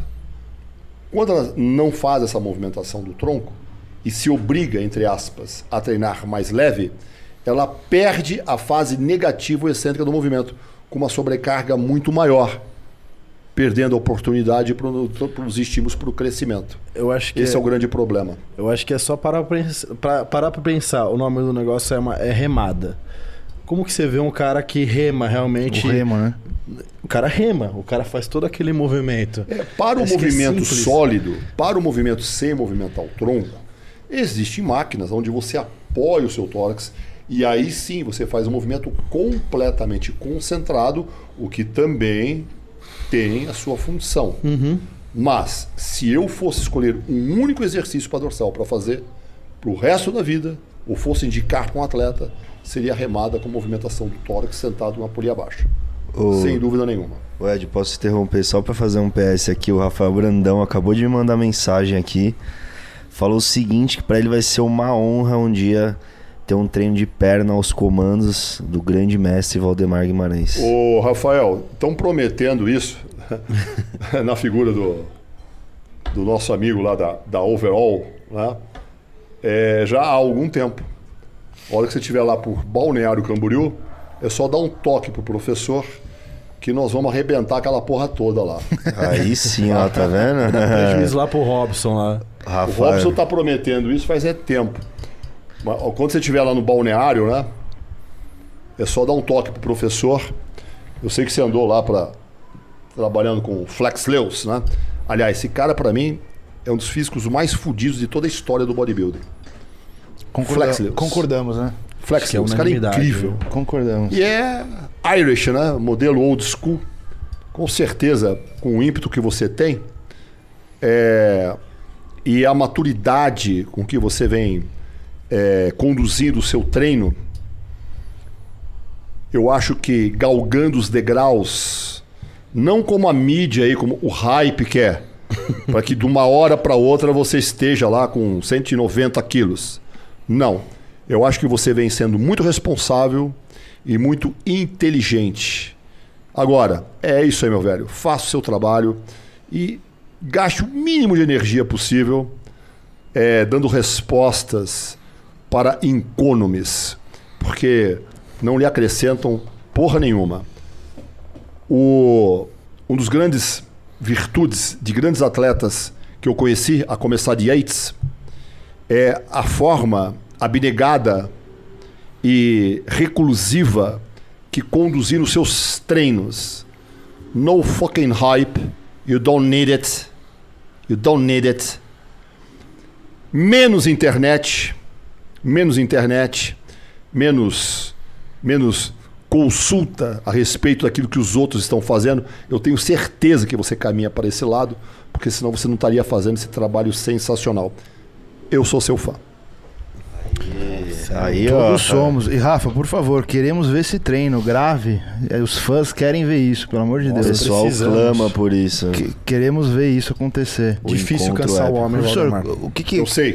o que, que representa pra você? Porque você acompanhou a história inteira, assim, descrita praticamente bodybuilding no Brasil, até mundo, diríamos.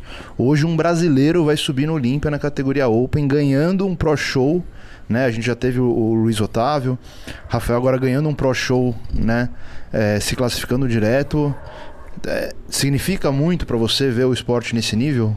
Na Open, na categoria Open, que na É. sua época era o que era o que era ser o bodybuilder. Era o único bodybuilding. Era- era o bodybuilding de Era fato. o the real bodybuilding. É lógico, né? Com todo respeito às outras categorias, porque dá a possibilidade. Você lembra da, co- da coisa do somatotipo? Uhum. Tem meninos que jamais conseguiriam subir na Open, Ah, sim. tá? Porque eles são mais ectomórficos. Poderia até subir na década de 70 com, por exemplo, o físico de Frank Zinn, mas hoje não ganharia mais nada, né? Então, o, o que mais nos orgulha a respeito do Rafael é que ele vem construindo um físico de forma progressiva, responsável e fazendo uma apresentação maravilhosa, certamente fará em termos de proporcionalidade e qualidade. Porque os caras lá da ponta, aquilo que eu tô vendo hoje, físicos montados, Nossa. isso aí na minha, na minha época era completamente reprovável.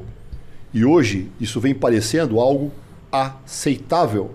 E infelizmente, um monte de gente que não para para pensar vem se calcando nesse tipo de exemplo.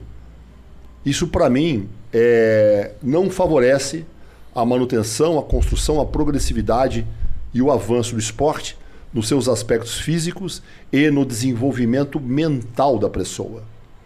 Então isso para mim é um caminho incorreto. E para coibir isso só existe uma forma. É de cima para baixo. Por que de cima para baixo? Porque é quem julga, é quem qualifica, é quem premia. Ou premia? Premia, Premia. ou premeia? Acho que é premier, né? É, whatever. lá. gives the prize. O que acontece? Os árbitros, não é? eu acho que eles deveriam ser melhor orientados nas competições internacionais e também nas competições nacionais das diversas nações. Deveria voltar com cursos de arbitragem e com padrões mais naturais de avaliação. Porque muito do que nós vimos aí não é músculo. Todo mundo sabe disso. Então é um exemplo ruim para o jovem. É um exemplo ruim para quem está chegando. Ah, então eu não preciso de treinar. Em função disso, você não vê as pessoas cobram físicos mais densos como das décadas anteriores. Por quê? O que você vê é inflamação, porra. Eu acho que isso não pode continuar. Isso tem que ser implodido de uma vez por todas para termos um futuro viável. para termos um futuro com esperança de dias melhores. Porque nós vemos muita quantidade e pouca Qualidade. qualidade. Eu acho Eu que acho isso uma lástima. não é sustentável pra onde o negócio tá se indo, por exemplo. Não é. Não, não é sustentável. A gente vê os tops do, do Olímpia hoje e você fala, pô, claramente tem alguma coisa que não que tá errada ali. É. E não é assim. Superman, eles estão horríveis. né, não precisa ser nenhum especialista pra distinguir. Um Precisa. leigo que acabou de começar o esporte vê que aquilo não é normal. Eu acho que depõe. Eu acho que depõe. É por isso que eu ainda me verto os olhos ao Classic Bodybuilding. É, eu não tenho vontade nenhuma de ir a Las Vegas, como já fui dezenas de vezes, e assistir ao Open nesses dias. A minha vontade, já estive em Las Vegas e não fui assistir ao Open, porque eu não tive vontade nenhuma. Nenhuma. Então, para voltarmos a ter essa vontade, a- aliás, é algo que eu até, para a direção da NPC, eu sugeri que voltasse a ser valorizado as coreografias. As coreografias. Até em dupla. Você viu um, um vídeo que o Johan colocou? Isso, de é dupla. verdade. Isso, cara, isso abrilhanta o show. Agora, como que você vai colocar uma coreografia? Pô, pega as coreografias de Vince Taylor, do nosso querido Popó, aqui de Minas Gerais. Eu vi esse cara sendo aplaudido de pé na Inglaterra.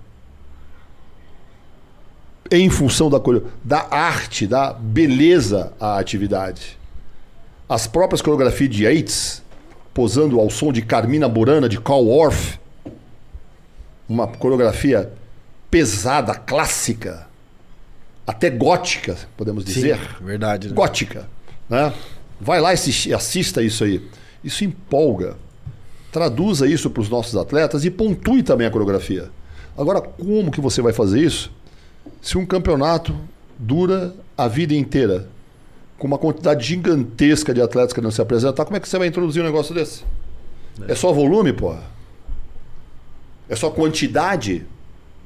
Cadê a qualidade disto? Para brilhantar, para que isso sirva de exemplo.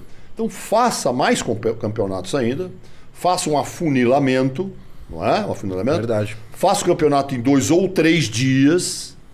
Não, Coloquemos os cadeirantes, né, com uma coisa regular, que eu acho isso fantástico. Coloque os cadeirantes. Divida em dias, porque só teremos a ganhar. Todos. As indústrias que mantêm o esporte, ganham o atleta, ganham as federações. Eu não sei da onde está esse receio. Eu acho, fica se fiando numa quantidade gigantesca de gente nova que está chegando. Chega o momento, meu velho, que ninguém mais vai querer. Não dá pra abraçar todo mundo pra sempre, né? Não dá. Não dá. Campeonatos aí que a gente tava comen- é, comentamos aqui anteriormente, né?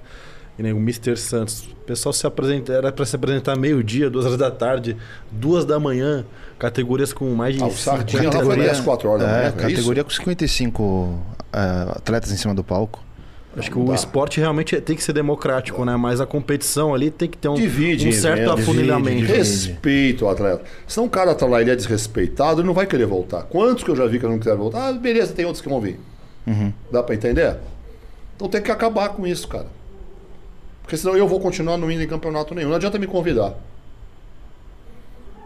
Eu, convi- eu recebo convites para ver isso. É algo curioso que eu queria perguntar pra você. É, eu acho muito louco isso, porque desde que eu comecei a acompanhar o esporte, eu vi cada vez mais o esporte em si aqui no Brasil crescendo muito e ganhando muito espaço. E em contramão, eu vi você cada vez mais ficando recluso. Mas é lógico, é por causa disso. então eu queria saber de você. Você que- faz isso por paixão, porque você ama. Hoje, olha que legal. Porque é, eu tava assim, sentado era ao- natural de você tomar a ponta disso também. Sim, eu fiquei, eu, eu fiquei realmente bem, bem é, estarrecido com isso que começou a acontecer. Meninas completamente transformadas, sem cabelo, com uma quantidade excessiva de métodos diuréticos, não é? Colocando em risco a vida das pessoas. Quem que avalia isso? É natural ficar com tão pouca Gordura corporal é fisiológico, com a fisiologia tudo bem. É aquele momento especial no dia seguinte, efeito rebote, blá blá blá blá. E tem gente que quer continuar daquele jeito o tempo inteiro. Quer se matar, porra? O que aconteceu? Depois do advento de Mohamed Benaziza, que morreu em função do uso de Lasix, se não me engano, começaram a exi- exigir exame de utilização de diuréticos. Meu, daqui a pouco é um bando de gente aí na fila do transplante renal. E não estão se percebendo disso. Gente se envolvendo e depois entra em depressão. Eu já vi atletas que depois olha para si próprio no pau falei, porra, onde eu estava com a cabeça? É isso que a gente quer? Por isso que eu digo que a base para isso são os critérios de avaliação, que deve ser revisto por pessoas doutas e pessoas razoáveis, não por psicopata. Não por psicopata. Porque você, senão, de novo, você entra na espiral do silêncio. Ah, eu estou fazendo parte disso aqui, então não quero me distinguir. Não quero me Desse- comprometer, né? Não quero me comprometer em ser diferente. Aí que tá. Vai, é a Maria vai com as outras. E não mede as consequências. Eu vou dizer pra você. Às vezes quando a pessoa não se classifica, eu falei, graças a Deus. graças a Deus. Se não vai pra outra preparação, pra outra, até se ferrar. Agora é lógico, tem pessoas que fazem a coisa maravilhosamente bem. Ângela Borges, A própria A Malacarne. Franciele, A Malacarne era campeã, a Juju, pô, feminina pra quatro caramba. vezes Miss Olímpia. A O Patrícia. Spezzi, que comigo treinou. Vavá, ela fala assim, Vavá, o pessoal vive falando que eu me encho de bomba e eu nunca tomei nada. E o pessoal não acreditava nela. Eu falei, Patrícia, não, Patrícia Spezia, não dê satisfação.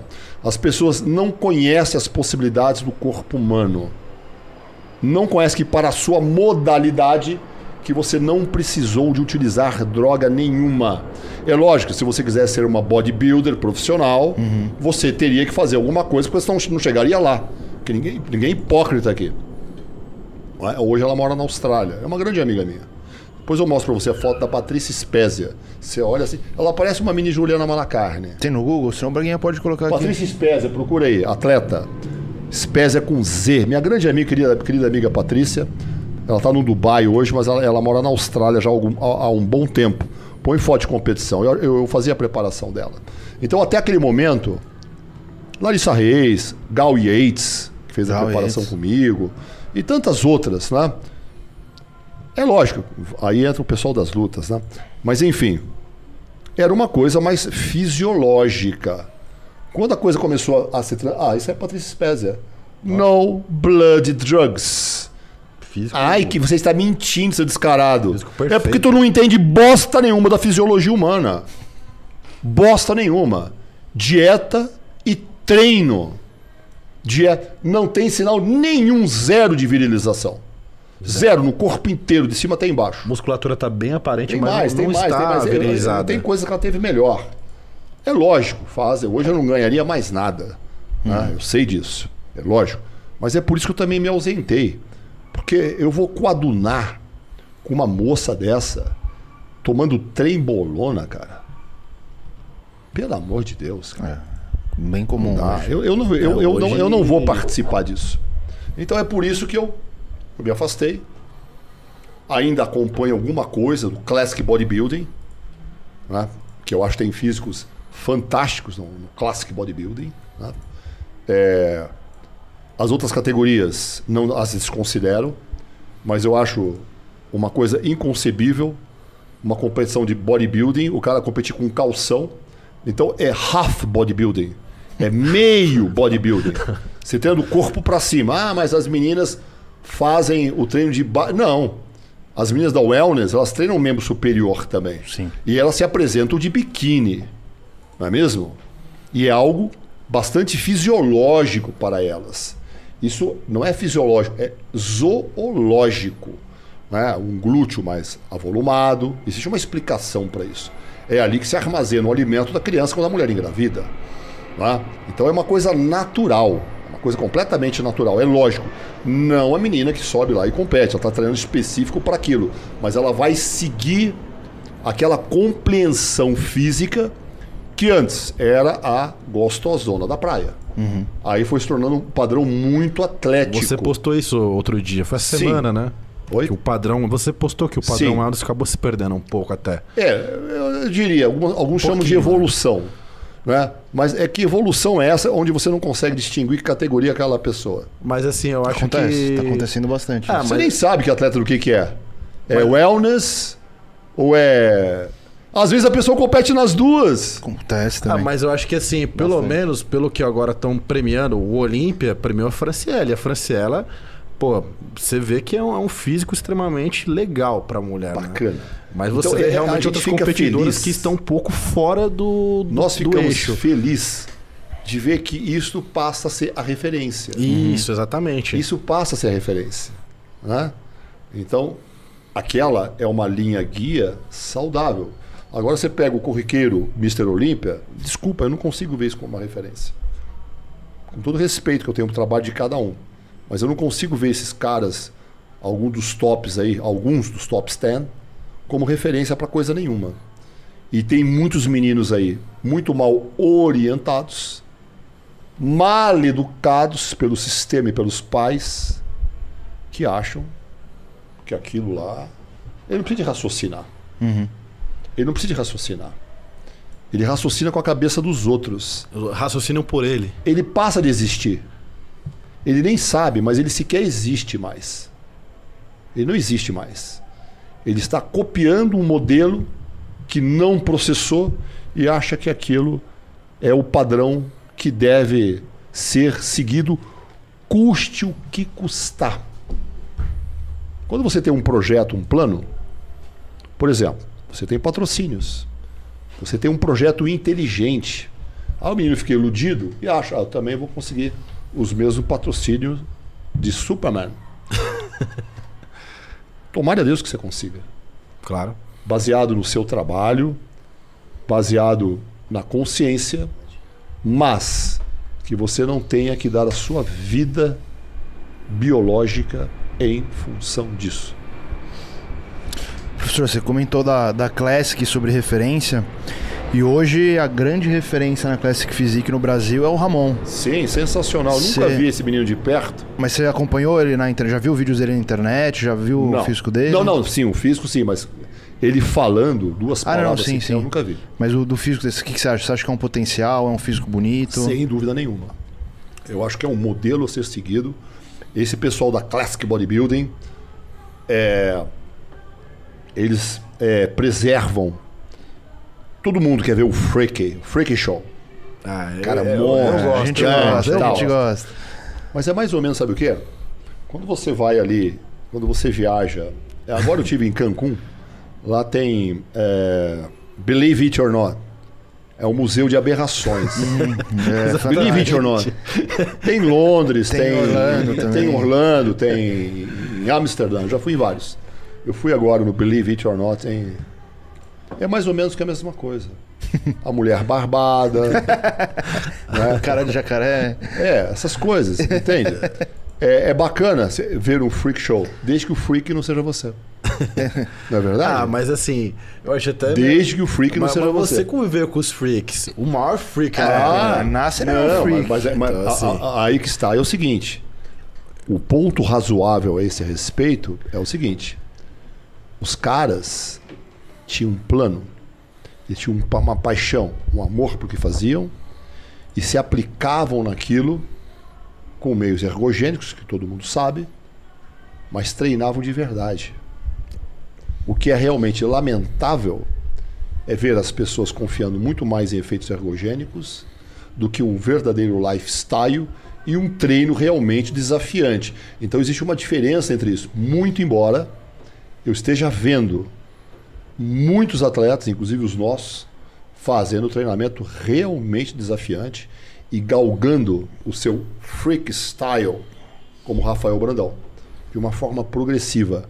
É um físico impressionante, é um físico que de repente aquele menino, aquele outro também desejariam ter. Mas em sã consciência, Quem quer ter um físico todo montado? Ah, então, Quem então que a, sua, a sua crítica é em cima do freak É. montado, do, do que é Sim. montado. esse- Aberração Quem? mesmo. Aberração. né? Quem que é isso aí? Esse é o freak. Uhum. Quem que é isso de, de sã consciência? Quem, sabe quem que gosta disso? Sabe quem realmente gosta disso? É outro cara que é igual. É outro. Essas meninas que treinam e constituem um físico muito agressivo, tal, faz o que quer, deve seguir os seus objetivos, seus padrões, mas quem gosta daquilo? Realmente, no mundo da realidade, são outras meninas iguais ou parecidas.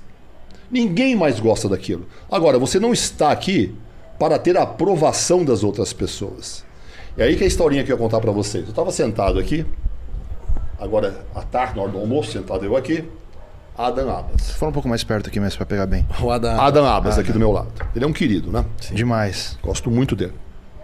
Adam Abbas aqui do meu lado. Ele falou, professor, vou competir. O quê? Você vai competir? eu falei, pra que isso? Falou, A resposta dele, cara, foi a melhor. A mais simples. E veio do coração dele. Ele falou: Eu vou competir porque eu gosto, professor. Acabou. Ele vai competir porque ele gosta. Ele está envolvido. Ele vai utilizar o próprio conhecimento com ele mesmo. Ele vai ver a graça de ver a modificação de acordo com as possibilidades dele dia a dia, hora a hora. Porque a preparação é essa, cara. É dia a dia, momento a momento. Chega lá na finaleira, mais sal, menos sal, mais potássio, tira potássio. Põe mais carboidrato, tira arte dele, carboidrato. Aquece, não aquece. É um verdadeiro reloginho suíço. Então, olha, é uma pena que muitos bodybuilders estejam terceirizando isso para outras pessoas o tempo inteiro. Porque eles é que deveriam estudar, aprender a fisiologia, a anatomia, a bioquímica, a química dentro de uma análise reducionista. E essa química das partículas, dos prótons, dos átomos, dos elétrons, dos nêutrons, até os pensantrons, que é o seu pensamento. E fazemos um ciclo energético de partículas. Porque o seu pensamento, a sua consciência, não é nada mais a não ser partículas. Só que nós, nós não as vemos. Alguém está tá vendo chegar aqui no meu celular os sinais a fim de que eu tenha todo esse pacote de dados? A sua consciência é a mesma coisa. Lá, a neurociência já chega a sugerir que a consciência está localizada nos microtúbulos do seu cérebro. Ninguém tem muita certeza sobre isso, mas já existe uma desconfiança. Então, quando você entende todo esse ciclo, então eu vi no Abas ali ao meu lado um sujeito integral, douto no que faz, colocando a si próprio como experimento de si mesmo, não para mostrar para ninguém e para depois monetizar na internet, mas como um processo fantástico de autoconhecimento. Isso é que torna ele um cara legal, porque ele está caminhando dentro desse processo. Vou competir, porque eu, na humildade, cara, porque eu gosto. A coisa mais linda que eu vi, nos, que eu ouvi nos últimos meses, proferido por alguém com a humildade e com a simplicidade de um homem bom. Ali você vê algo íntegro.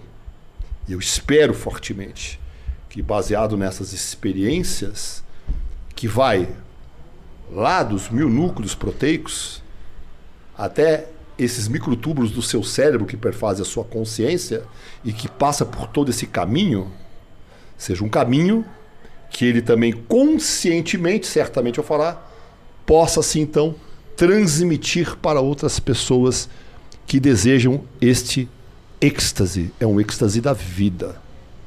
É um êxtase da vida. Isso é a nossa vida. É você amar aquilo que você faz. É você se lançar aquilo, porque nós não temos objetivo outro nenhum nessa vida a não ser o autoconhecimento. Se você não usa isso para se autoconhecer, então não faça. Se você usa isso porque está na moda, por causa do hype, go and fuck yourself. I don't give a shit about you. Não vou te ver, eu tô um pouco me cagando para você. O Adam Abbas, não. Caramba, o Arno agora tá, Ah, tá com a, com a moral. tá com a moral, hein? Ô professor, a gente já, já discutiu várias vezes aqui é, esse tema que é os físicos do passado, da época que você mais acompanhou ali, com os físicos de hoje. E muitos se falam isso, que de- talvez o que se perdeu é esse tesão, esse paixão do treino, o cara fazer isso, porque hoje virou uma profissão. Hoje o cara pode ficar milionário fazendo isso. Naquela época só fazia o... quem era muito obcecado em fazer porque era uma paixão real. Por que, que você acha que os físicos regrediram tanto? O que, que aconteceu? Apesar disso, é o resultado rápido e fácil. A pessoa não consegue galgar os degraus progressivamente, como vem fazendo o Rafael Rafael Brandão, Brandão. apesar das críticas que eu já ouvi. Ele tá pouco se cagando para isso. E continue assim. Ô, mestre, as pessoas falam pra ele, se é bodybuilder, você não pode ter medo de morrer. Tem que tomar, tem que acelerar. Você acredita? Acredito? Porque são pusilânimes. São pessoas que não possuem a mínima consideração pela própria vida e nem a dos outros. Muito menos pela dos não outros. tem um propósito. Não tem um propósito na vida que seja respeitável. Não tem. Essas pessoas estão ludibriadas pelo inconsciente coletivo, conduzido por alguns canais que considero que divulgam essas porcarias. Ou seja, a única salvação que existe para isso é o desenvolvimento da autoconsciência. A autoconsciência é a consciência da consciência. Quando você começa a desenvolver a sua autoconsciência, você passa a ter a rédea da sua vida nas suas mãos. Se não, você vai continuar a ser o eterno periquito de pirata, comentarista do cotidiano dos outros. É muito bacana, de repente, eu espero, te conheci hoje, que as pessoas comentem a seu respeito e que usem de uma forma respeitável algum exemplo positivo que você venha a dar. Porque a nossa responsabilidade não é o fato de você querer ou não. Nós temos responsabilidade sobre os outros. E outro fator muito importante da nossa presença nesse planeta é justamente esse, o outro. Se você trabalha sem consideração, de forma inescrupulosa, para conseguir aquilo que quer, para ganhar fortuna, você ganha fortuna e perde a si próprio. Foda, hein? Cara, aqui é uma aula pra cada, pra cada frase que sai do cara. Ca- Cada tô- pergunta é uma Tô aula. aqui, meu, eu vou ficar quieto só, tá? Só tô, eu tô, espec- só tô Imagina. espectador aqui, mano. A Ô, gente- Rodolfo, não sei se você tá aí, mas até agora ele não dormiu. É, Se ele tá- cochilar, vou dar uma canelada nele tão grande É, aqui. eu tô quieto mesmo. Tá autoridade. A gente tem grandes figuras importantes na live aqui hoje, viu, Quem, Ed? quem tá assistindo aí? A gente tem o Tomaiolo, tem o Pacho. Pacholoque, hein? Pacholoque é, tem- é cria sua, hein? Tem Ele não é muita- cria minha. O Pacholoca, ele é cria de si próprio. Ninguém é cria minha. Ninguém é cria minha. Se ele fosse cria minha, ele não seria o Pacholoque. Sim. Eu não sou cria de Dorian Yates. Eu sou cria de mim mesmo. Lá o romance lá de. é, o retrato de Dorian Gray. Tá? O que que diz em um momento Lord Henry no retrato de Dorian Gray? É incrível. É um, é um romance é, bastante incisivo. É um romance é, é, gótico, tá? do século retrasado. Lord Henry diz a Dorian Gray: toda influência, toda influência é imoral. Por que, que toda influência é imoral? Porque você deixa de ser você mesmo. E você passa a assumir a personalidade de outra pessoa. Aí você deixa de conhecer a si próprio. Deixa de conhecer a si próprio. Todas as pessoas que comigo estiveram e também se transformaram em grandes treinadores. Coletaram um pedacinho da informação aqui, outro ali, outro lá. Eles coletaram esses pedacinhos de informações, adicionaram a sua própria informação e criaram o seu próprio estilo digno, Sim. que vai brilhar de acordo com a sua própria luz, não de acordo com a, com a luz do outro. Eu estive na, eu estive na, na, na Temple Gym, eu coletei muitas coisas importantes que, que lá aconteciam, principalmente no treinamento de Yates, mas eu adicionei a isso os meus conhecimentos de yoga, porque eu faço yoga desde a década de 70. Eu adicionei meus conhecimentos da faculdade em periodização, em, fisiologia, em anatomia, em engenharia e fui montando a minha própria concepção. Então, Pacholok e tantos outros, Andrezinho Neumann, lá de Curitiba, e tantos outros treinadores. A minha própria esposa, Franciele, ela é excelente treinadora. Ela não tem horário mais para treinar ninguém, tanto no trabalho online como presencial. Ela adquiriu o estilo próprio, mas ela não é uma representação minha. Ela é ela mesma. Sim. E o que nós temos que fazer? Colaborar com um pedacinho do nosso conhecimento para que cada um. outras pessoas consigam selecionar e ter a sua própria característica. É isso que faz a vida. Eu conversei com o Pacholoc lá no Overall, ele falou, cara, eu aprendi demais com o Valdemar. Também me inspiro muito no trabalho dele. Ele tá, tá falando até com o olho brilhando, assim, tava até meio emocionado, porque eu, eu, eu lembrei lá do início deles, que foi em 2009 que vocês trabalham. Você chamou, convidou ele pra passar, acho que uns meses, né? Trabalhando juntos. Aí depois, cara, eu, eu peguei a base que eu, que eu aprendi com o Valdemar. Eu também me inspirei muito na, na questão do Tom Platts. E hoje eu, eu fiz o meu jeito de trabalhar. Exatamente. É isso aí. Exatamente. É, Existem pessoas tão egoístas que acham que você, inclusive, está roubando algo Não, delas. de forma alguma. Isso não acontece. Isso não acontece. Ela adquire aquilo que é positivo e, como o Pacholok fez, Sim. adiciona a sua própria característica. Cada treinador é assim. Cada indivíduo eh, ele vai assomando as informações que tem, né? É isso aí, Pacholok. Abração para você, meu amigo. Pacho, abraço. Bra- Vem aí Já- participar, Pacho. Tá já convidado. Pacho já prometeu, a próxima vez que ele vai vir pra São Paulo, ele vai avisar. E vamos marcar, Pacho, por Foi favor. corrido ele, hein? Ele. É. Fora dois filhos. É. Não, Pacho, Isso. Pacho vai vir sim, já estamos já conversando já. Ô mestre, você mandou umas fotos assim pra gente históricas. queria- Antológicas. Né? Braguinha, aí, vamos mostrar algum, Eu algum dos, sei mais que eu mandei. algum dos conteúdos tem- tem que um- o mestre um tem no. apanhado aí, tem muita coisa. Pessoal das lutas tal. Não me pergunta o ano que eu não sei, tá? Eu sou péssimo com data. Tem gelado ali, viu? Quem sabe tudo sobre datas é o Rodolfo. É um cérebro impressionante, ó. Olha, Johan, é olha tipo essa foto, galera. Nasser, com cerca de 55 quilos. Peraí, o que aconteceu?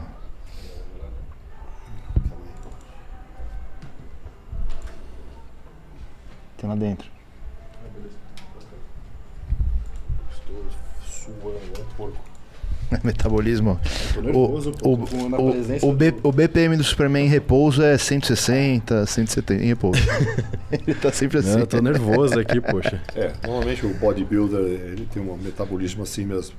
Só tem que manter o controle das variáveis da Eu, tá, saúde. eu tava falando isso no último podcast. É, é tão comum os bodybuilders dormirem que a gente não pode julgar, né? Um cara desse tamanho. Você contou hoje uma história O- muito o Ed- legal. o Ed, é, todos eles, de sucesso realmente, foram pessoas taciturnas. Uma pessoa calma. Uma pessoa Falamos que- disso. Falamos disso também. Uma pessoa que faz as coisas devagar no seu próprio tempo. Entendeu? Todos eles. O Tommy Torvildsen, que tá aí, que fez um vídeo de treinamento comigo. Nossa, que treino. Ele sentava. Um dia nós assamos um peixe. O peixe veio da Amazônia, mas tinha mais espinha do que carne. Eu já logo, ah, vou comer esse negócio. Ele ficou duas horas tirando com, com os dedinhos, espinha por espinha, e comendo aquilo tranquilamente. Se fosse um cara estressado, não seria do tamanho que é. O nosso era a mesma. Ele tinha respostas para tudo, tá? E as respostas dele cortavam. cortavam severamente. Uma vez nós estávamos no aeroporto e o, o, o, o cara lá do, do check-in olhou para ele, gigante, ele não tinha calça. Porque as calças não serviam para ele. Ele não tinha tempo para mandar fazer calça para ele, a não ser calça de, de, de, de, noites de gala. Pois bem, olha, olha a pochete do professor e o meu celular StarTAC, agora que eu tô vendo. Olha só. Pochete, a pochete Esse cara de aqui, um dia a gente estava no, um dia a gente no, no aeroporto e chegou o atendente lá e falou para ele: You look like Rumble. Um cara com 155 quilos, parecido com o magrelo do Rambo. Nossa, que se Aí matar. ele virou e falou assim: I'm not fucking Rumble. I'm not fucking Rumble. Eu não sou a porra do Rambo.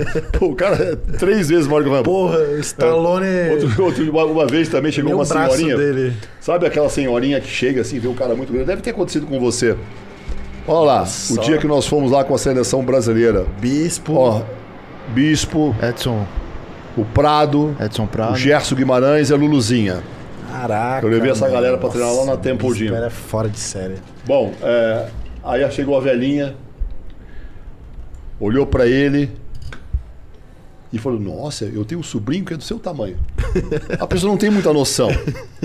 Aí ele virou pra ele e falou: Is your nephew Marcus Who? Só se fosse o Marcos Só Who, assim, né? né? Só Ela assim. olhou assim, né? do Marcos a pessoa não tem muita noção, vai, vai né? que era, vai que era. Só assim. Não era, não era. Vol- Volta naquela. Vê assim, ah, ele tem um menino mais forte, mas Sim, não sim. chega nem um terço. Tá? Direto, volta naquela né? Bodybuilder Mas tiazinha, nossa, profissional, O né? meu filho treina também é do seu tamanho. Foi caraca. É forte que nem você, É, né? é, a Você já mãe viu do- isso? A mãe do Thiago Lins. né? Você já viu isso? Já, já, É. direto, já acontece, já aconteceu mas conta a histó- história dessa foto aqui, onde que foi? Essa foto, acho que foi a primeira vez que eu tive com o Nasser aqui no Brasil. E foi feito, se não me engano, na, onde hoje é a Fórmula.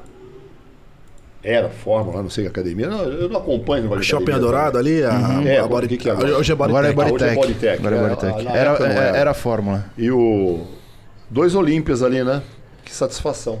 Galera, pra quem não tá Olha, reconhecendo. olha, olha as camisetas, é gola morcego. Pra quem não tá reconhecendo, é o Johan na foto, cara. É o Johan. querido Johan. E além da. Éramos mais garotos. Eu tinha até cabelo, pô. Vocês, depois vocês foram pra Dona Tânia? a dona Tânia é a, é a dona do, da, da casa de adultos que o Johan tinha até uma mesa VIP com o nome dele. Ah, tá, não, eu ia pro Bahamas, eu sou amigo do Oscar Marrone. Oscar Marrone, grande abraço pra você. Estou devendo uma visita aí no Bahamas.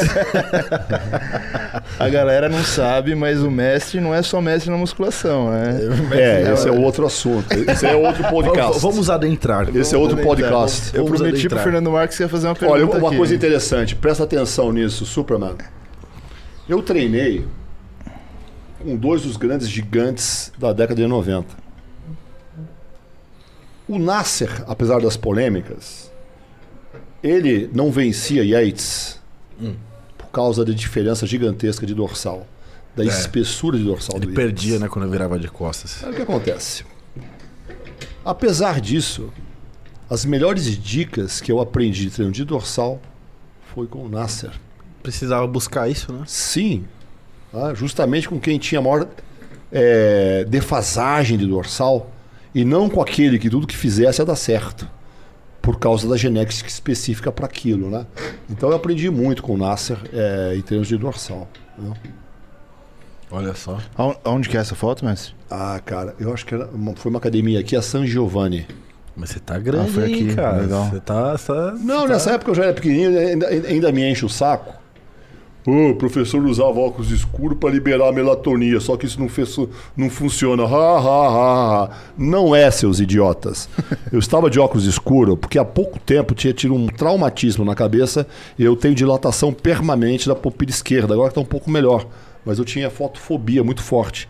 É por isso que eu usava óculos escuros. Não é por causa de melatonina. não, sempre, sempre achei que isso era uma, uma- palhaçada. Frank Zinn. Você tirou essa foto? Não, não fui eu. Não. Nessa idade, né, nessa época aí, eu acho que era, que era criança. É, o Frank Zinn, ele foi um cara que. Então ele se dedica bastante ao, ao controle mental. Né? Então, muito que falta nos atletas é controle mental. Falta muito controle mental. Né?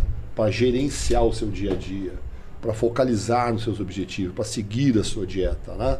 Então, infelizmente, falta muito a capacidade de foco. Depois do período competitivo, que o Dorian também entrou para yoga e hoje é uma pessoa bastante espiritualizada, né? Mas a, o foco e a meditação sempre beneficiaram muito os meus atletas. Ah, mas eu vou ficar lá em posição de lótus meditando em cima de, um, de uma colina? Não. Meditação é para qualquer momento. Não há nada mais meditativo do que você colocar uma barra com 300 quilos na sua costa, nas suas costas e agachar fundo. Uhum. Quando você está agachando, nada mais se passa pela sua cabeça. Porque se se passar, você desce e não sobe mais. Tá? Então é um estado meditativo. Os meus atletas de luta é uma coisa para só destinada a um momento de paz e tranquilidade. É para você tomar uma atitude, salvar a vida de uma pessoa e lutar até a morte se necessário for. Isso também é um estado meditativo. Nesse estado, você simplesmente você está totalmente conectado a cada segundo daquilo que se passa à sua frente ou atrás de você. Você aproveita cada segundo de total presença e foco naquele tal do momento presente. Que as pessoas falam muito, é, momento presente, mas não sabe o que, que é. Quer ver momento presente? Fica numa trincheira ouvindo projétil de 762 avançando por cima da sua cabeça. Vum, vum, vum, vum, vum, vum. Você vai ver o que, que é a sua autoconsciência. Você vai ver o que, que está no momento presente. Você valoriza cada segundo da sua vida. Então não é só que ela ficar sentado lá no alto de uma colina, num lugar paradisíaco. Isso também é meditação. O atleta mais forte É. que a gente conhece, acho que é o cara mais zen também, o ninja, né? Sim. O ninja, na hora que. Não sei se você acompanha, conhece o ninja. num- Eu conheço o ninja da, da luta. Treinava comigo. Também, ele também. Murilo Ninja. É, o ninja, inclusive, ele tem esse apelido porque ele é, é faixa preta de ninjitsu. Então ele é um ninja real, Ah, ele né? é ninja, é, é um ninja mesmo. Só que é um ninja de 130 quilos, né? Pô, É. cara grande. Assim, ele pega cargas absurdas. Absurdas. Mais de 300 quilos no agachamento, muito mais de 300 quilos no Não, tem que levantamento ser muito mais que 300 quilos no leg press. Não, no Não, agachamento. não, no não, agachamento Não, o livre. leg press eu já vi 880, Ah, tá, pô, 900. esse cara é grande, cara é forte. E ele é o cara mais forte. calmo, zen, tranquilo que você vai conhecer. Inclusive, esse livro aqui seu, chamado Mantenha o Foco, fala exatamente isso que eu tava falando, né? E Ó, parabéns aí, Tá. Ninja. Eu não te conheço, desculpa. imagina. Como eu falei aqui pro pessoal, eu não, não venho acompanhando muito o mundo do bodybuilding, porque eu acho que não tem muito a oferecer. Tá? E te cumprimento pelo relato dos amigos aqui que te conhecem. Sim, é muito Põe o- legal. Põe o Instagram do Ninja, E- ele- tem um vídeo dele agachando E esse, esse livro aqui, galera, inclusive aqui tá escrito, né? Tem muita gente que tá se preocupando com dieta, suplementação e ergogênico e não tá se preocupando com o mais importante de tudo, que é a cabeça, é o foco, né? A- É a Sim. mente. Você não controla nada, você Então, não controla nenhum treino, o mestre você tem- fracassa em tudo. O mestre tem um livro inteiro falando sobre isso, pessoal. Esse livro já vai para a terceira edição, tá? Lembrando que quem, tá assistindo, quem entrou agora na live, pessoal, durante esse podcast, no site do Valdemar, 20% de desconto em qualquer livro e qualquer curso que o mestre tem lá no site, Só tá? até acabar. Só até o acabar podcast. O mestre, Monster Cash. o pessoal tá perguntando aqui se tem algum cupom ou já tá direto lá. Não, direto. Já está a, a responsável lá, que é o Sargento Franciele Guimarães, ela já colocou os 20% de desconto. Só chegar lá que já está direto. 20% de desconto, livros e os seis cursos online que eu tenho. Ó, mestre, Olha lá. você falando sobre amplitude, olha como ele agacha com quanto tem aí? Quem tá ali ajudando ele? É o André Dória. Ah, tá. Tem, é, é, são placas de 25 quilos, Acho velho. que são Sim, sim. 250 quilos. Não, qu- qual que é o peso ali na descrição, Braguinha? Deixa eu ver aqui.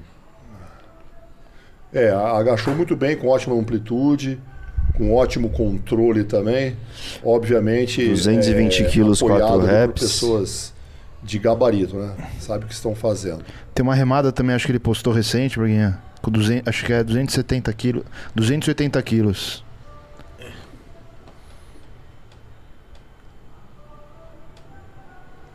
Muito bom. Parabéns, Ninja. Grande Você- Ninja. Dorsais poderosíssimas também. essa- esse podcast aqui. Parabéns. Vamos voltar na foto ali, Braguinha. que Aquela foto ali é. Cara, que momento. Você pesando o Nasser. Quanto deu na balança dele? 155. Nossa senhora. 155 quilos. Caraca. Eu teria inúmeras outras fotos aqui, mas não, Tem, não passei. tem outro. Tem um. Aquele vídeo que a gente tava vendo no almoço, mas a gente consegue mostrar aqui. Aquele vídeo é fantástico. Eu me não sei encaminha- como é que faz. Pe- É, não dá pra encaminhar porque ele tem mais de dois minutos. É- é, ele tá muito pesado? É isso? Não, não é pesado, mas o WhatsApp não. Não, Não, não, não. eu- eu- O tempo, o problema não é o tempo, talvez seja o peso do vídeo. Pera aí. Encontra ele aí que a gente. Se alguém tiver alguma pergunta aí. Tá Ô, Breninha, volta na, volta na foto que é a equipe toda. Ele acabou não contando muito da, da história da, daquela foto. Peraí, deixa eu. A equipe do Brasil lá em, na Inglaterra. É, os atletas da NABA na época, né? Mas fala no microfone, conta um pouquinho dessa Atletas história. da NABA. Então, eu levei esse- essa galera aí pra treinar. Na, foi a primeira vez que uma equipe de outro país foi treinar na Temple Gym, né? Eu fiz a questão de levá-los lá e ninguém nunca vai se esquecer é, deste dia, né? Foi um dia memorável mesmo. Foi um dia sensacional. Eu vou Bispo, tentar né? aqui. Fenômeno. O Bispo ganhou, acho que, trocentos Mr. Universe. Então na foto ali é o, é o Edson Prado. Edson Prado. O Gerson Guimarães. Gerson Guimarães. Né? Quadríceps gigantesco. Tá, o- tá escondido aí, mas o quadríceps dele é fora de série. E sempre com a pochetinha, né? A pochetinha, as A pochetinhas. pochetinha. Era, parece que era a premissa do bodybuilder, era a pochetinha. Tem que ter a pochetinha, mano.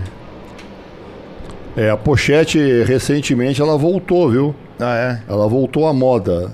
A moda brega. eu uso pochete, o pessoal acha meio estranho. Eu levo minha pochete, eu levo o saquinho de cocô do cachorro. para limpar a bosta da praia. E também coloco a bolinha do cachorro e meu celular. O pessoal meio que olha. Fala, tá olhando o que aí? Não querem roubar a pochete do professor. né? Não, imagina. Eu tô tentando achar o, o vídeo que você quer aqui. Ô Ed, você quer ler algum superchat ou ainda não? Deixa eu perguntar, ver, fazer uma ver pergunta lá. pro, pro professor. Vou Eh, tentar fazer duas coisas ao mesmo tempo. Não sou muito bom nisso, hein? O que, que você acha é, da diferença, assim, dessa época da foto, é, professor, para os tempos atuais? Que você muitas vezes já relatou também Fala mais alto. que os atletas não, não faziam cardio, né? No off-season. E mesmo assim eles chegavam extremamente secos, Olha, né? os meus atletas sempre fizeram cardio.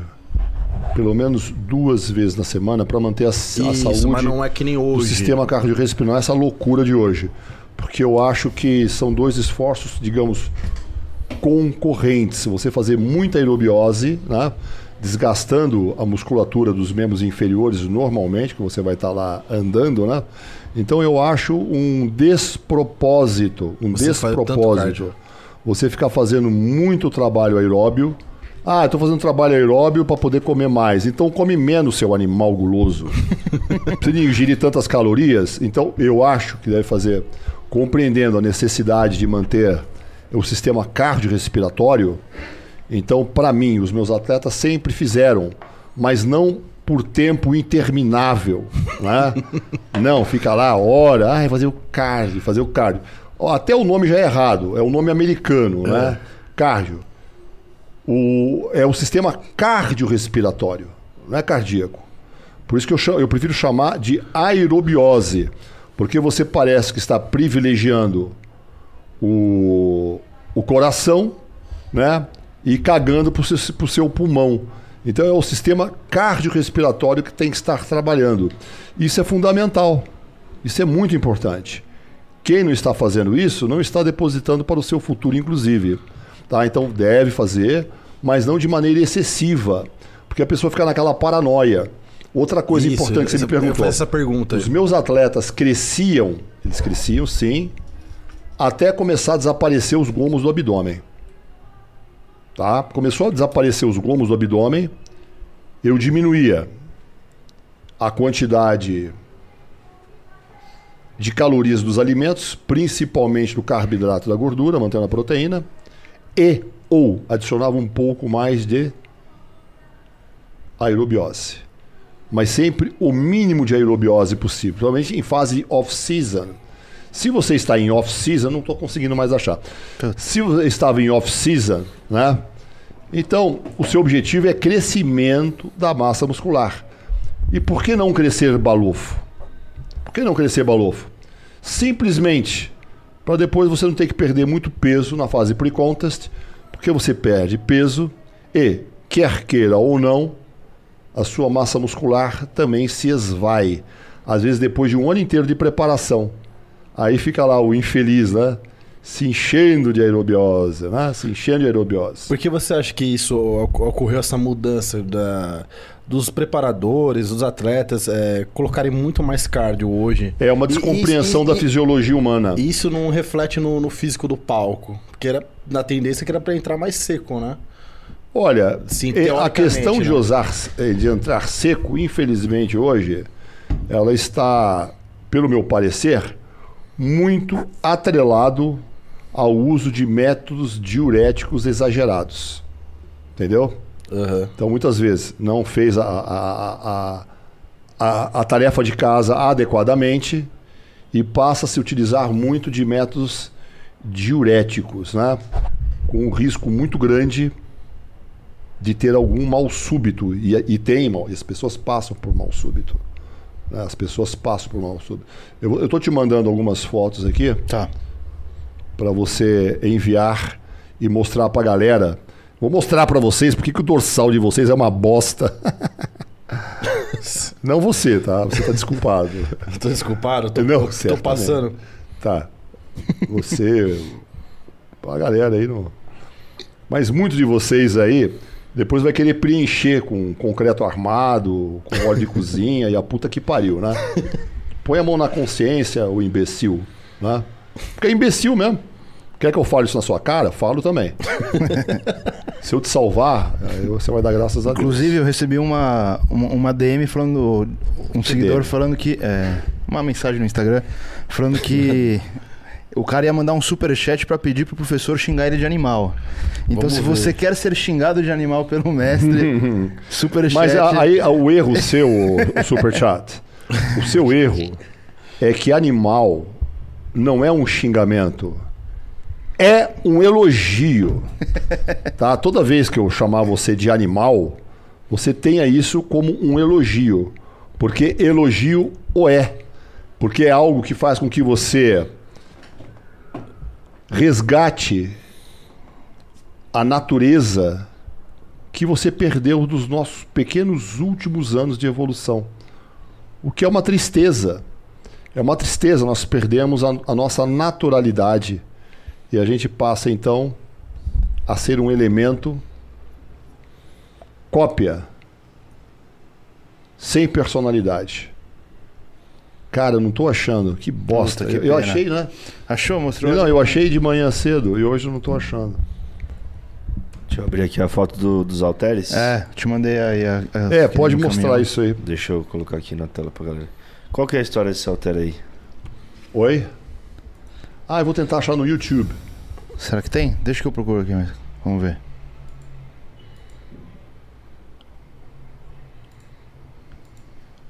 Vamos ver se a gente acha.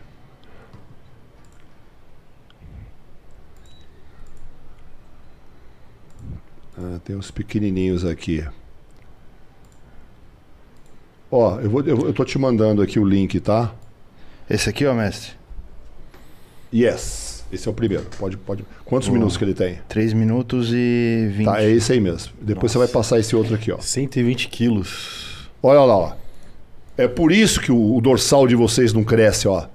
Dumbbell até 120, na verdade tem até 150 aí, talvez apareça aí. Tá? É por isso que o dorsal de vocês não cresce. Porque treina com. Quando eu falo peso da boneca Barbie, é porque é mesmo. tá? Nem 100 quilos não tem. Você já foi na guys. Nunca, nunca saí do Brasil. Ah, para, né? Eu, eu não, Ó. eu treinar na academia do Pinduca, que até altera até 100 quilos. Mas é, mas você tá no Pinduca, né? Uma pessoa razoável. razoável. Uma pessoa razoável. Sim, sim, Uma pessoa séria. sim. Ele Não tem som essa- esse negócio aí? É, eu, eu tiro o som pra não dar risco de cair a live. Mas coloca em tela cheia, pelo menos, não vai. Esse esse- você que gravou esse vídeo, não foi, Messi? E é, não, foi o Marco Canela, Então, é. que viajou com a gente. Conteúdo é do Marco Canela. Nosso grande amigo Marco Canela. Eu tô te mandando um outro vídeo aqui, ó. Isso depois, ó, ó, o professor pegando, ó, esse tênis meu aí, Pausa aí, Brian. ele ficou lá dentro durante anos, durante 15 anos esse tênis ficou lá. E eu chamo aquele armário de armário de experimentos. E ninguém nunca encostou no meu tênis. E ninguém nunca pegou nada que não fosse seu. Você podia deixar suas coisas ali, entendeu? Sem problema nenhum. Esse relógio aqui, ó, eu tinha um igualzinho a ele na década de 80. Um dia eu tirei, deixei na academia lá em Londrina. Eu olhei para trás e me roubaram o meu relógio. Tá? Eu podia deixar o que eu quisesse lá na Inglaterra, que eu nunca seria roubado. Aí ano passado relançaram e eu fui lá e comprei de presente para mim. Depois de 30 anos. Caramba. Depois de 30 anos. Ah, tá, Aí, eu já não tinha mais o relógio, já tinha me roubado no Brasil.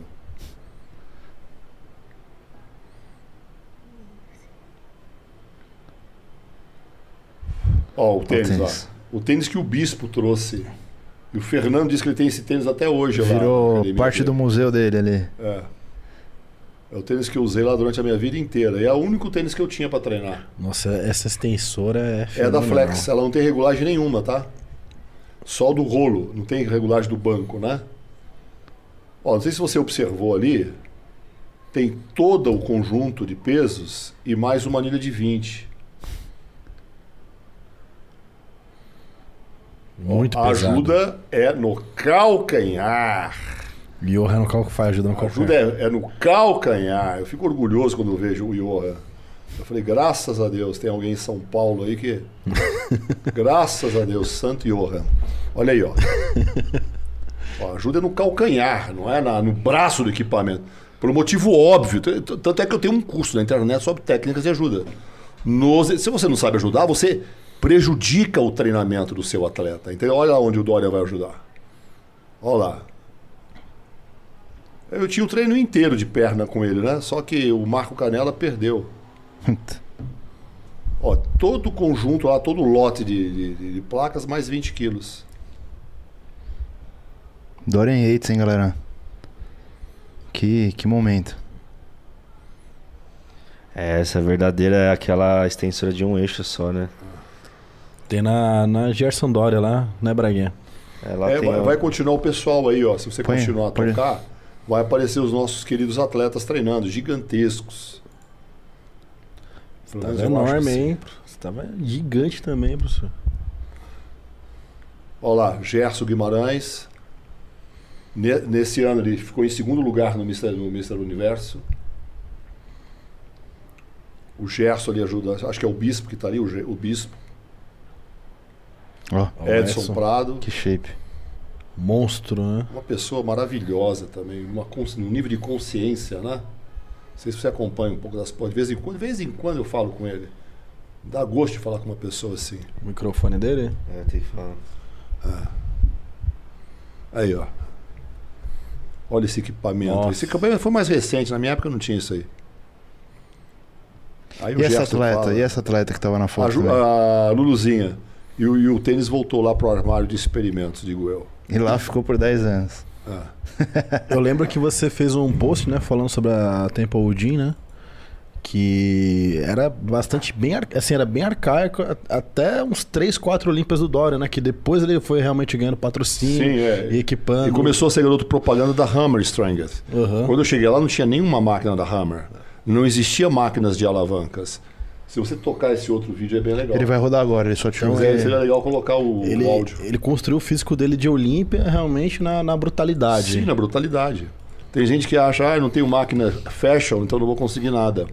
Professor, o Não é vi- esse vídeo é seu porque se a gente mostrar um conteúdo que não é nosso, pode ser derrubado, mas é, é de autoria É sua. Você que gravou. Eu que Pode, então acho que pode pôr o sombra, acho que não dá problema não. Eu que gravei. Beleza.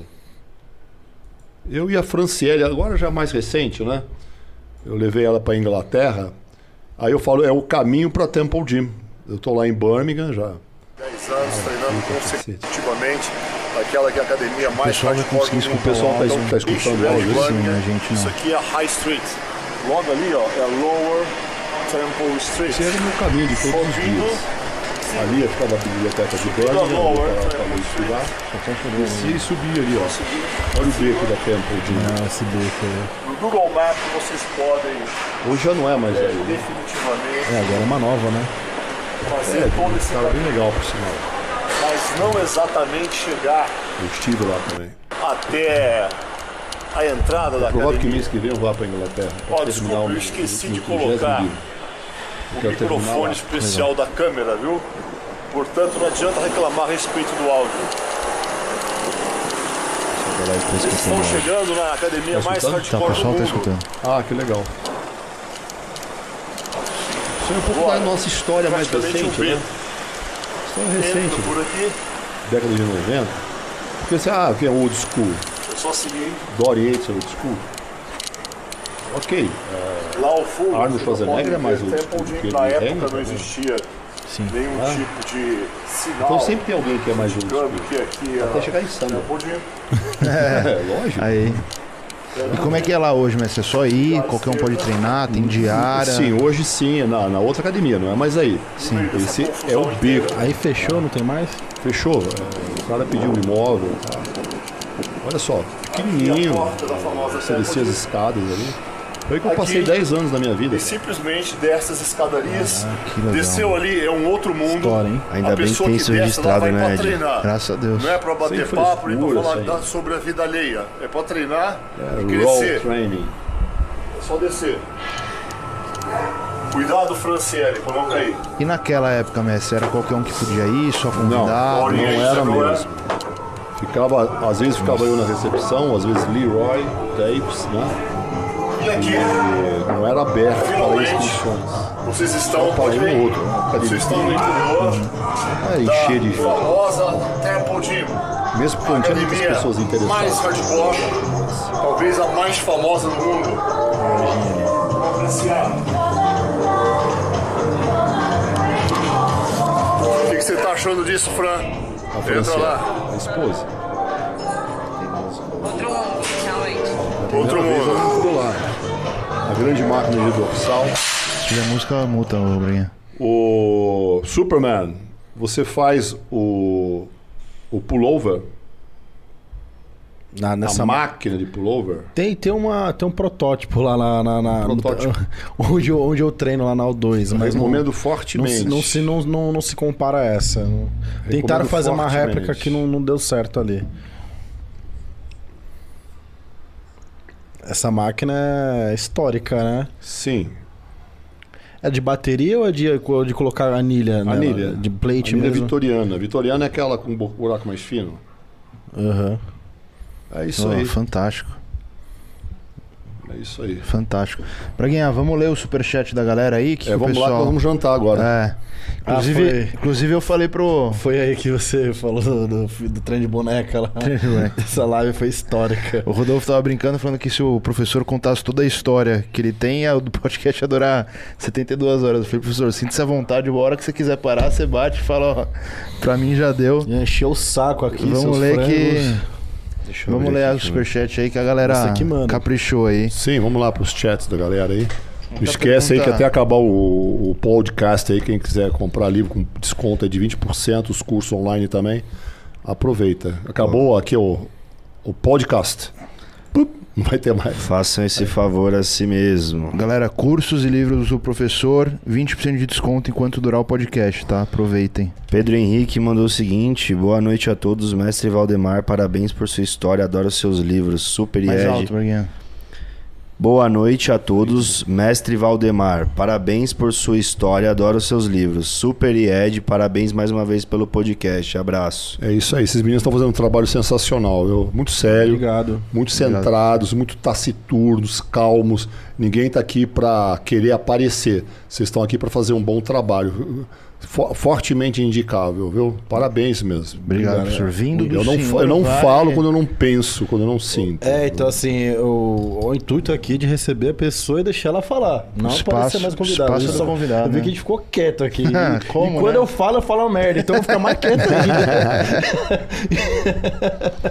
Obrigado, professor. Obrigado Gente mesmo. boa, gente boa. Dan Ferreira mandou o seguinte: Boa noite a todos. Uma pessoa que estragou o corpo por 30 anos, mas hoje mudou todo o seu estilo de vida. O mindset pra óbvio, melhor. Qual é a. Oi? Quem que falou? Qual o nome? Dan Ferreira. Qual, Dan é, Ferreira. qual é a chance de se tornar um atleta a nível competitivo? Um abraço a todos. Desculpa, eu não- entendi. Ele estragou o corpo dele por 30 anos e ele tá perguntando. É, Se ele é capaz ainda de se tornar um Olha, nós não nível- temos uma bola de cristal, não estou vendo você, não sei o que, que você fez com o seu corpo, mas você já é um campeão a partir do momento em que você já percebeu que alguma coisa negativa foi feita no passado. Então, com certeza, você vem fazendo algo onde que faz é, com que a, a consciência se torne preponderante, regulando novamente o seu corpo para uma condição fisiológica e natural. Aí sim, você pode pensar, quem sabe, em voltar a ter uma forma física excepcional sem destruir o seu corpo. Parabéns pelo posicionamento e a coragem de vir aqui falar o que você falou. É a gente assim que nós precisamos. Porque não é o mundo da perfeição, nós não estamos aqui atrás de pessoas que nunca erraram na vida. Nós estamos aqui é, com pessoas que se posicionam e que aprendem com a maturidade com as lições da vida. Parabéns pelo seu posicionamento. Miguel Azevedo, mestre, sou policial militar, treino há seis anos, nunca usei anabolizante. Já subi 20 quilos, sou adepto do treino com carga e volumes altos. O senhor é uma grande referência, espero um dia conseguir tirar uma foto ao seu lado.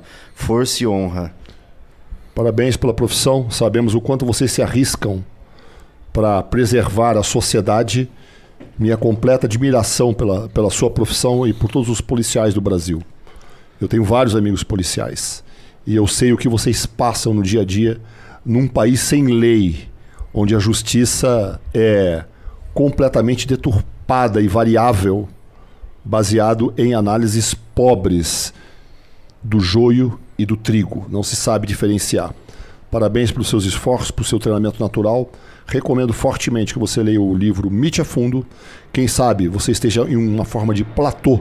E uma forma de você quebrar esse platô é através principalmente do conhecimento. Caso não tenha lido o li- o livro Mi- Mite a Fundo, recomendo que você o faça. E faça é, a, a- a sua, a, a sua abordagem sobre o próprio treino que você vem dizendo, porque você me mencionou aqui que você usa um volume muito elevado. Nós trabalhamos principalmente focando em intensidade com o volume correto. Boa. É, Diego La- Lawinski. Valdemar é uma lenda. Tenho vários livros dele que nos ensinam bastante. Obrigado, professor. Muito obrigado, obrigado. Aí a nossa obrigação é passar informações úteis e responsáveis. são, são 30 livros agora, hein? Serão 30 livros serão escritos. 30. Uhum. Aliás, deixa eu contar uma história boa que eu contei pro Valdemar no almoço. Sabe o Romeu, meu primo? A gente encontrou o Valdemar em 2013, no primeiro Arnold que teve, quase, quase 10 anos atrás. Meu primo tinha uns 16 anos, chegou e falou assim: Mestre, eu já li dois livros seus. Ele olhou pro Romeu, pôs a mão no dele e falou assim: Faltam sete agora. o professor é assim. O meu, 16 anos, Direto, o Romeu já levou uma. Não, outra que, Ou ele não deixa passar Não uma. deixa não. passar. outra, não deixa outra que passar. o Rodolfo também se lembrou. A pessoa vem orgulhosamente me dizer, professor, o único livro que eu, vi na- que eu li na vida foi Anabolismo Total, foi o seu livro. Eu falei, que pena. Vá ler outros livros. Vá ler outras teorias, outras filosofias, vai ler romance, vai ler poesia, porque é isso que clarifica a mente da pessoa, né? A leitura faz o homem. Top. A pior coisa que existe, a pior coisa que existe é um homem que só tenha lido um único livro.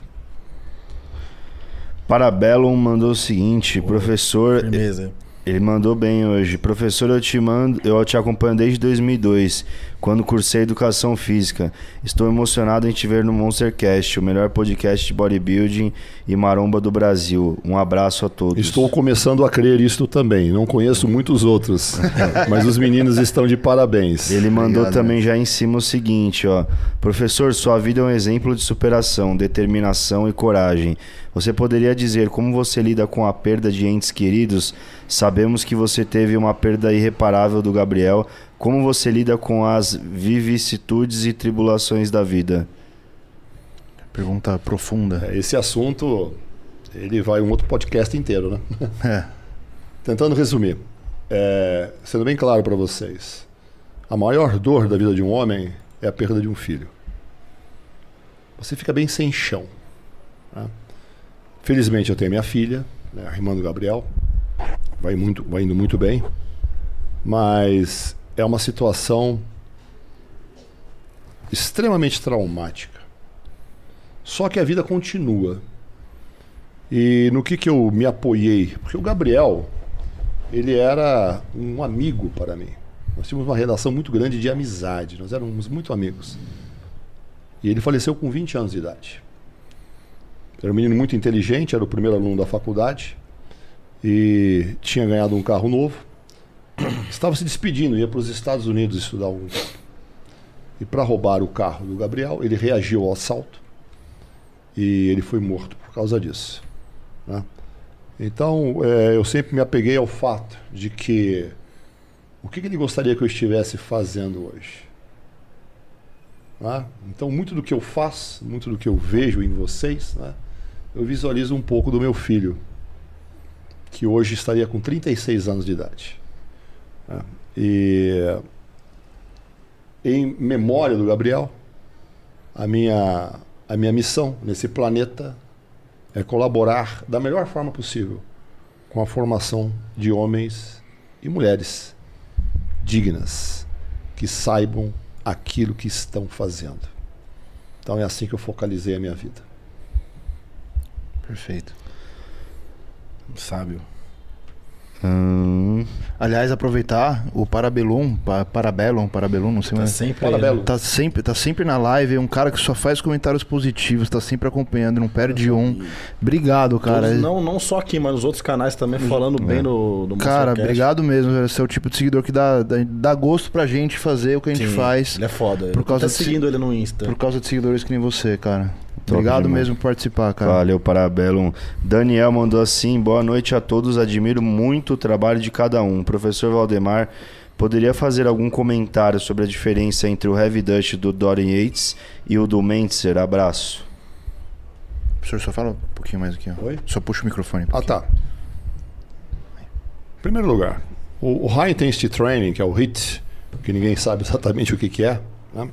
porque também não conhece o conceito de intensidade, foi uma criação de Arthur Jones, mas não exatamente dele. Ele contratou dois especialistas. O que ele queria, ele era um milionário excêntrico. Desculpa, que gostava do bodybuilding, né? E o, o do powerlifting. É, ele constituiu uma fábrica de máquinas, a Nautilus. São equipamentos que não terminam nunca. Você morre, seus filhos, seus netos morrem, e a máquina continua lá, porque eu, eu- as conheço desde as primeiras que foram constituídas. Com corrente e com polias excêntricas. As pessoas não sabem o que é é uma polia excêntrica e para que, que ela serve, ou como que elas são feitas. É um dos assuntos que eu elaboro ali no. que eu a- a- abordo no curso Mecânica da Musculação a diferença entre polias concêntricas e excêntricas. Né? Então eles eram dotados de polias excêntricas, muito bem desenhadas pelos engenheiros. Então ele contratou duas pessoas, é, Darden e Mar Mart Britisk. Esses são os dois caras que realmente fizeram o, o HIT, que é o High Intensity Training, com o objetivo de propiciar uma religião em volta daquela metodologia para vender máquinas. Tá? Então, vieram é, pessoas se aplicando e treinando de acordo com aquela metodologia que envolvia basicamente é, a realização de uma série de cada exercícios, né, de cada exercício, basicamente nunca chegando à falha total da musculatura. Veio o Mike Mentzer e criou o seu Heavy Duty. Ele adicionou alguns conceitos, né, como treinamentos breves, é, treinamentos rápidos, é, adicionando alguns trabalhos é, ajudados. Então não existe grande diferença nem entre o HIT e, nem entre, o- e- e entre o Heavy Duty. O que também não existe são atletas que tenham treinado aos mods do HIT de Arthur Jones ou do Heavy Duty de Mike Mentzer, a não ser ele mesmo. Que atleta você conhece que foi um grande campeão que treinou sob o HIT ou sobre o Heavy Dutch? Nenhum.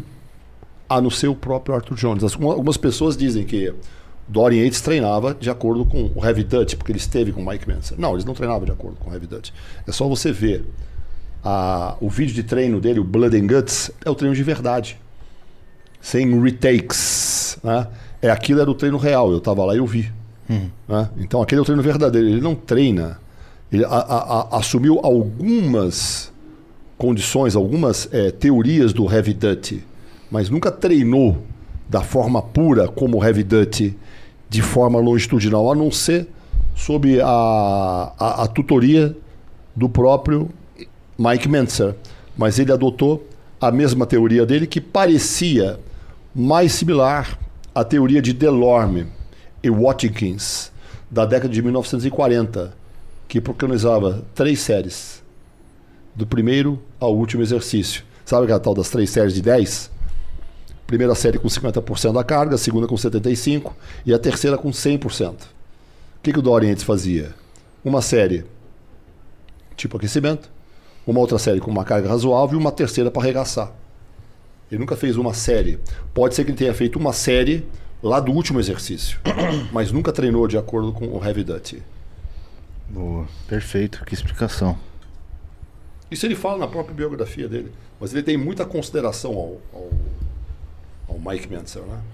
Poderia ser diferente. O Pacho mandou assim: Grande mestre, minha maior referência em minha carreira. Sherlock.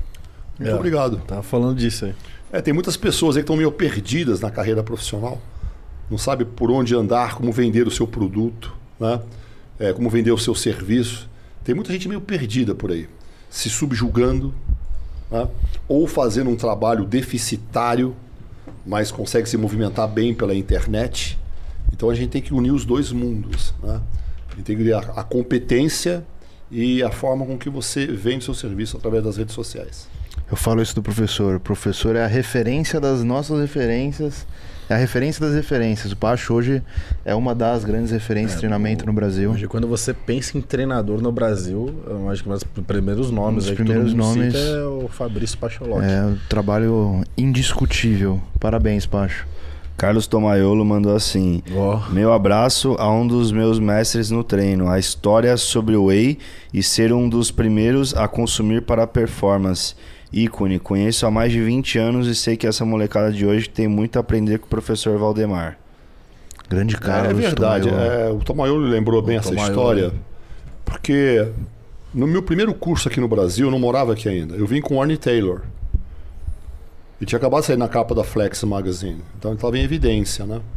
E raramente, naquela época, 1970, 1997, raramente vinha um atleta. Vinha, mas muito raro, né? Então quando via, despertava. E era o lançamento desse livro aqui, ó. Era o lançamento desse livro. Então foi mais ou menos jogar merda no ventilador, né? Ótimo. É, encheu o Palácio dos Trabalhadores.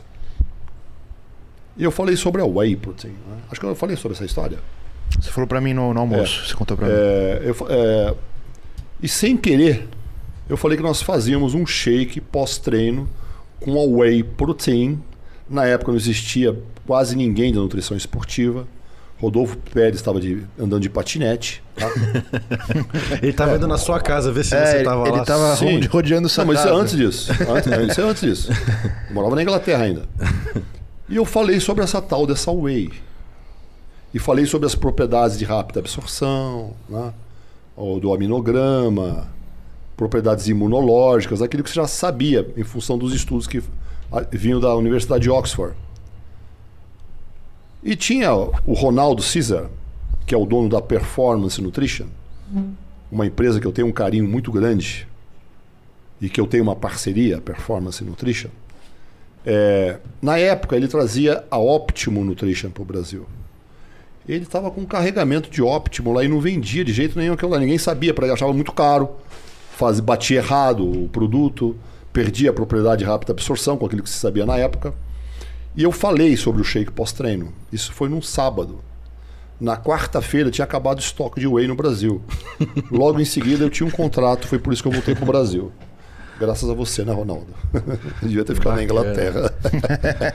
Ó, o Carlos Tomaiolo tá convidado e também participar do É, Monstercast com certeza. Então quem introduziu a, a- a- a- a- quem introduziu a Whey no Brasil em grande escala fui eu. Sem saber, porque eu falei sobre isso num curso que tinha 600 pessoas e eu não sabia que as pessoas desconheciam a Whey. Que mil, 1900 e quanto? 97. 97, na, no ano do, do lançamento da primeira edição. Vou ler o, mais um aqui, professor. É, o Fábio Dantas perguntou, professor, na cidade onde eu moro, a academia só abre de segunda a sexta. Qual seria a melhor divisão de treino para essa quantidade de dias? É, essa é uma pergunta que exige uma análise muito melhor, né? Qual é o seu objetivo? Em que nível do treinamento você está, né?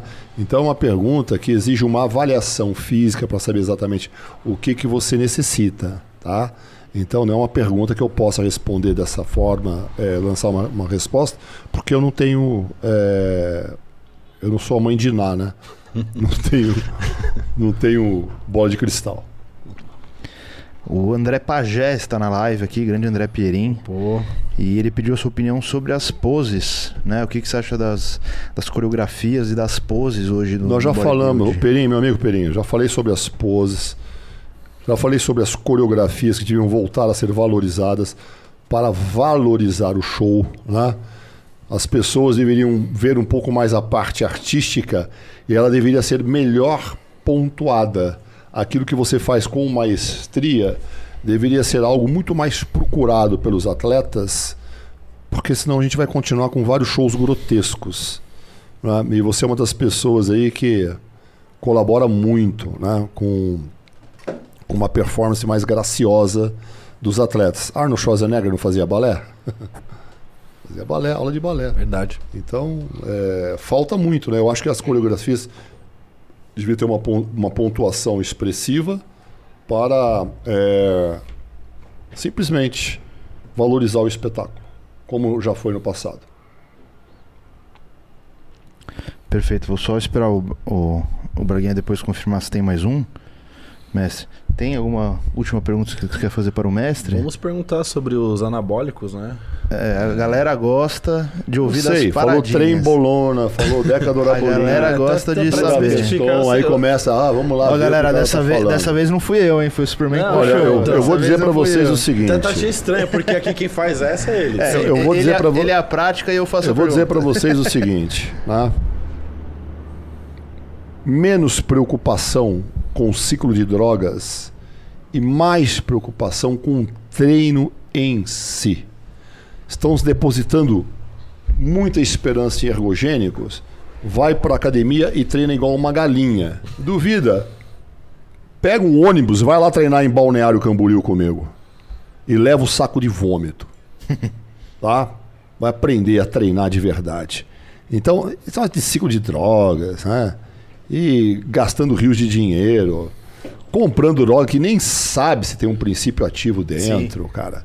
Isso é um absurdo. Isso aí, isso aí, isso é no mínimo ridículo, né? Isso é uma inversão completa de valores. Um dos motivos que eu me afastei do bodybuilding no- nos últimos anos foi justamente essa perda de foco. O que era um ator coadjuvante passou a ser um ator principal, pelo que eu vi. Protagonista, né? E pior, pior do que isso. Excessivas aplicações localizadas. Quem não está vendo isso? Sim. Quem não com um mínimo olho clínico, você vê que aquilo não é músculo. Então deixa de ser a musculação. é? Então eu não tenho nada a falar sobre ciclos de drogas, porque sobre isso eu acho um absurdo. Você entra no YouTube, tem todas as informações, boas, ruins, tem um monte de coisa, médico, farmacêutico, atleta, falando sobre esse ciclo, sobre essas drogas individual, sobre ação, meia-vida, é, ésteres e farmacologia, todo tipo de informação.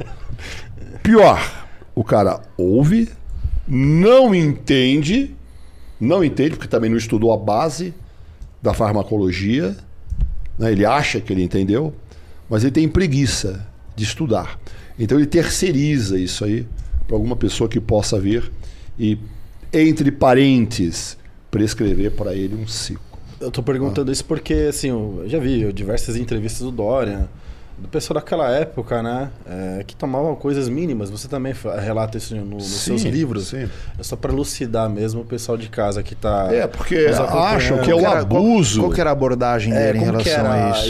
isso, a abordagem na época. Como assim a abordagem?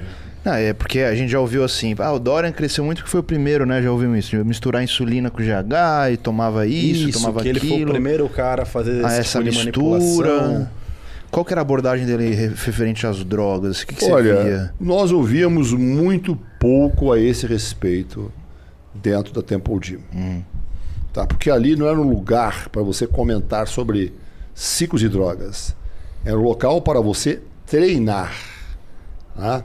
À medida que a compreensão sobre, digamos, a mistura dessas drogas para acelerar todas as vias anabólicas, quando você passa a pensar assim, você passa a entender que não é o abuso de uma ou outra substância, mas sim a associação razoável de substâncias. É associação e não o abuso de uma ou outra droga, caso a pessoa deseje ser um atleta profissional. Se não, não há motivo algum de você gastar o seu dinheiro, expor a sua saúde sem um objetivo bem traçado em sua vida. A pessoa vai abusar de uma ou outra droga e não vai ter o resultado. Ela vai fazer uma associação de esta ou aquela droga e pode cair dura ali. Nos livros que eu tenho aqui, tem um capítulo que fala a perniciosa insulina. É uma droga que mata mais rápido do que um sprint do Usain Bolt. E as pessoas ficam flertando com isso. Então, por essa e por outras, as pessoas devem, em primeiro lugar, acreditar no treino, na progressividade. Você chegou em um determinado momento, você não está satisfeito com aquilo que a mãe natureza lhe deu, então ele que busque o conhecimento, ele que busque compreender as ações, os mecanismos, os efeitos colaterais e o que ele pode fazer para minimizar esses efeitos colaterais. Não é? é isso que eu tenho nesses livros. Porque existe até, na época, existia um cinismo. Parece que as pessoas queriam que você tivesse o efeito colateral e morresse. De preferência que você morresse. O que aconteceu? Pensa bem comigo. Eu estava lá na Inglaterra, apesar da minha formação militar aqui no Brasil, quando eu cheguei lá, era o começo da cultura êxtase, bala. Foi o início da cena eletrônica. Os grandes DJs da época. Scott Bound, Lisa Lashes, Sasha, Paul Oakenfold, John Digweed.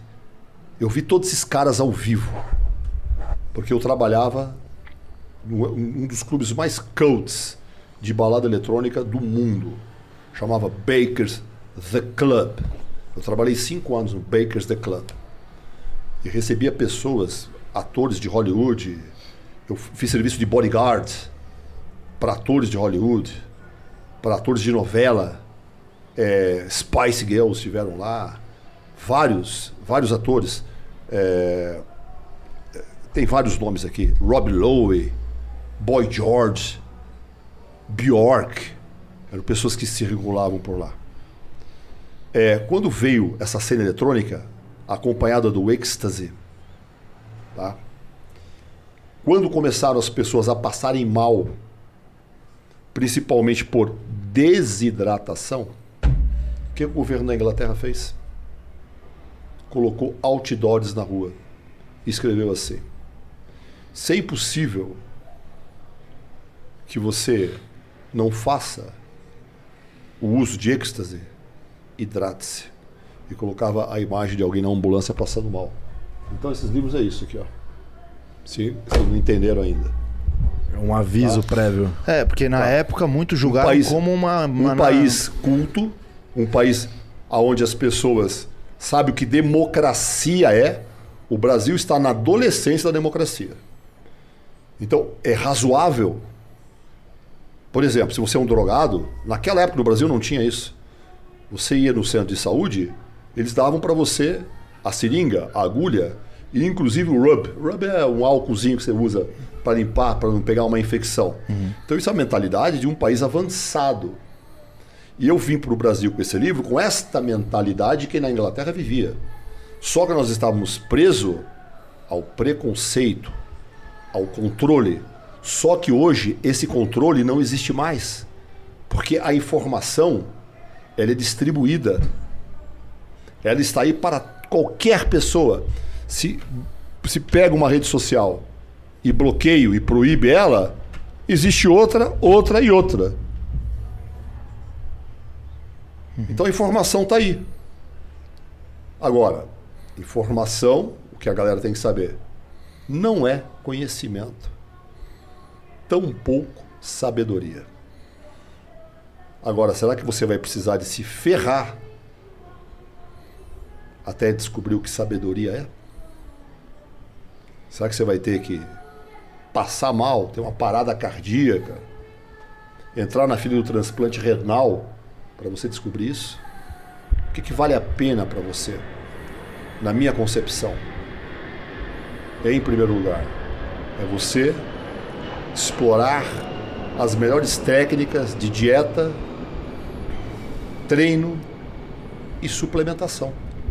Porque tem suplementos. O suplemento alimentar me fazia a vida bem mais tranquila. Eu tenho dificuldade para comer, igual sardinha. Então dep- dependia muito de refeição líquida, na época o Metrex. Eu fazia três refeições sólidas e três refeições líquidas. Então, sim, no meu caso, o suplemento alimentar me ajudou muito. No mínimo, tornou a minha vida mais fácil. A melhor coisa que você faz, em vez de terceirizar a responsabilidade, meu velho, vai ler, vai estudar, vai ler livros. Ou, se você quiser dar um passo além, procure uma pessoa responsável e douta. Porque eu vejo pessoas aí prescrevendo os tais dos ciclos que nem AIDS fazia naquela época e tá fazendo aí, menina que treina pra biquíni, porra. Que é isso? que isso? Isso é uma loucura. Faz sentido. Não, perfeito. É. Uma visão mais esclarecida. A gente recebeu o último superchat, galera, encerrado, tá? Encerrado. A gente vai ler o último aqui. Pra encerrar aqui, do, do Gabriel. Mandou, professor, boa noite. Treino sozinho com medo de lesão. Por isso faço um treino de alto volume buscando falha e carga mais ou menos 60% de 1 RM. O senhor acredita que é possível ter um bom processo de hipertrofia assim ou eu deveria aumentar a carga? Da forma com que você vem narrando o seu cagaço, tu não vai sair da merda nunca. Largar de frescura, porra. Ai, tô com medinho. Medinho do quê, caralho? Você tá com medinho do quê? De dar um passo além? De exercer a humanidade que lhe foi dada no dia do seu nascimento? Cadê o animal que está em você? Where is the fucking animal? Dá pra você entender isso? Certamente está absorto por muita teoria, por gente que faz questão de te amedrontar, porque eles mesmos são os cagões e nunca deram um passo além do desconhecido. Nunca. Nunca fizeram nada por si mesmo e nem por outra pessoa. E fica encagaçando você. Inventando coisa que nem existe. Retroversão pélvica. Não existe isso. É tilt ou inclinação animal. Dá pra tu entender isso? Provavelmente. E outra, se você ficar atrelado a RM, isso não serve pra nada. Zero. Você faz uma merda num teste hoje, amanhã ele não serve mais. Então explore a sua autoconsciência. E digo pra você, leia esse livro aqui, ó. Se você não gostar desse livro, como é o nome do cara aí? Gabriel. Gabriel. Gabriel, se tu não gostar, se não for útil esse livro pra você, eu te deposito, faço um pix com dinheiro de volta. Tá? Aproveita que tá com 20% por alguns Olha, cara, minutos. sem chance com uma história dessa. Entendeu? Você, você está se autolimitando. Você está gerenciando a você mesmo pelo que você escreveu. Subjugando a sua capacidade. Ai, não tô. Tá sim! Não acredita? Pega um ônibus, pega uma charrete E vai lá em Balneário tre- treinar comigo uma semana que eu te mostro. Como esse treino seu é uma bosta. Não é uma dúvida, é uma certeza. Eu te desafio ainda. Leva lá o seu cameraman, faça o que você quiser. Anotou a placa aí, Gabriel? É, eu acho que depois dessa não precisa nem falar muita coisa, né, Ed? Mestre, pra finalizar, queria te entregar um negócio, Braguinha. Você pode fazer o favor?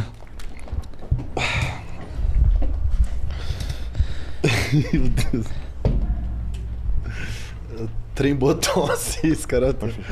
É, O mestre, a Darkness, que é a, a nossa linha hardcore, né? A nossa marca hardcore dentro da Integral Médica, que é o que a gente defende a bandeira do bodybuilding como é até hoje, o hardcore, né? O treino de verdade, sério, sem sem né, nenhuma patifaria. sem firula, Sem porra. firula, treino de verdade. A marca mais hardcore do Brasil completou 10 anos, né? E a gente fez pouquíssimos kits que foram enviados para parceiros e atletas nossos e, e selecionados a dedos pessoas que a gente acredita que fizeram parte da história do bodybuilding e possibilitaram com que a Darkness pudesse fazer esse trabalho até hoje. Então a gente trouxe esse kitzinho para você. Olha que bacana. Olha, meus amigos, darkness, hardcore. Hardcore não é uma palavra, é um estado de espírito. Uma camiseta lindíssima. Se puder virar ali, ó. Olha a qualidade desse cinto. 10 anos. Iron is our religion. O ferro é a nossa religião. Que bacana. Tem uma pulseirinha e uma chequeira. Muito obrigado pela atenção. Imagina, pô. Fico a gente- em fazer o senhor devia ser o primeiro a receber isso. aí. Professor, você é o que estão cara. aí é, se empenhando, né? Em tão poucos kits. E fico muito honrado, muito agradecido. Imagina. Muito obrigado, pessoal. Aproveitar e mandar um abraço pro Carlos Tamayolo que tá assistindo a live, que foi um dos responsáveis É, o Tomayolo é o pela criação. da Dark, Da Dark. né? É, foi um dos grandes responsáveis pela criação e ter o sucesso que teve a marca. Então, abraço, parabéns, Carlão. Parabéns, ó, continuidade, Parabéns pelo né? trabalho. Como você mesmo disse, né, Tomaiolo? É um filho seu, né? É. É. um filho seu. E a gente vai deixando, a gente cria os filhos pro mundo, né? A gente podia fazer esse, ad- é, esse adendo. É isso aí. Mais uma vez, muito obrigado aí pelo convite de vocês. Mestre, nós que agradecemos. Você tá foi uma honra. Deixa que eu, eu fecho aqui depois certinho. Foi uma honra te receber aqui, mestre. A galera já tá implorando pra uma parte 2. Vamos combinar ainda, né? Vamos- Vamos, vamos fazer, fazer um- acontecer. Vamos fazer um cross dele com o Johan? O Yoko Johan, pô, ia ser Ia ser fantástico. engraçado, né? ia ser fant- no mínimo fantástico. Galera, re- recados finais. Canais de corte, 24 horas pra estar postando qualquer corte, tá bom? É, próximo Monstercast na terça-feira. Ainda vamos divulgar um convidado ignorante. Um convidado ignorante. Você é brabo. Mais Ignora- que eu não era. Não, Eu- não, é hoje, i- depois ignorante. dessa- Não, não, peraí, peraí, deixa eu Não, corrigir. ah. Ignorante com os pesos. Ah, bom, não, porque com eu- os pesos. Um cara que faz o altero de 50 quilos na elevação frontal parecer 10. Ah, sim. Já, já lembrei, já lembrei. Já lembrou quem que é, então imperdível, galera. Braguinha, algum recado aí? Só agradecimento aí a todos pela Super. audiência. Só. Só adendo, né, que a porra, depois desse podcast. Eu, eu já sabia que eu era burro e ignorante, né? Agora eu tenho a certeza absoluta que eu sou Né? um mentecapto da, da mais, do mais alto escalão. Mas agora somos um pouquinho menos porque É, aqui foi não uma é. aula, foi uma aula. Justamente porque ele não é. Nossa, cara, eu nunca me senti tão burro na minha vida, cara, depois dessa conversa. Mestre, obrigado mesmo. Foi mais que uma honra, indescritível é, a sensação que a gente tá tendo aqui, né? Você é louco, mas É aqui, cara, é o, é o meu mestre, o Adailson Terra, falava do Valdemar. Quando eu comecei a treinar, falei, meu, olha o, que dia, Que, cara, que que, dia, noite. que dia. Mestre, obrigado por proporcionar isso pra gente. Obrigado por ter vindo pra cá, pra São Paulo, só pra gravar com a gente. Isso é honrável jantar, demais. fome. Agora vamos jantar. Galera, terça-feira, próximo Valeu, abraço. Montercast. Tamo junto. Valeu. Abraço. Tchau, tchau.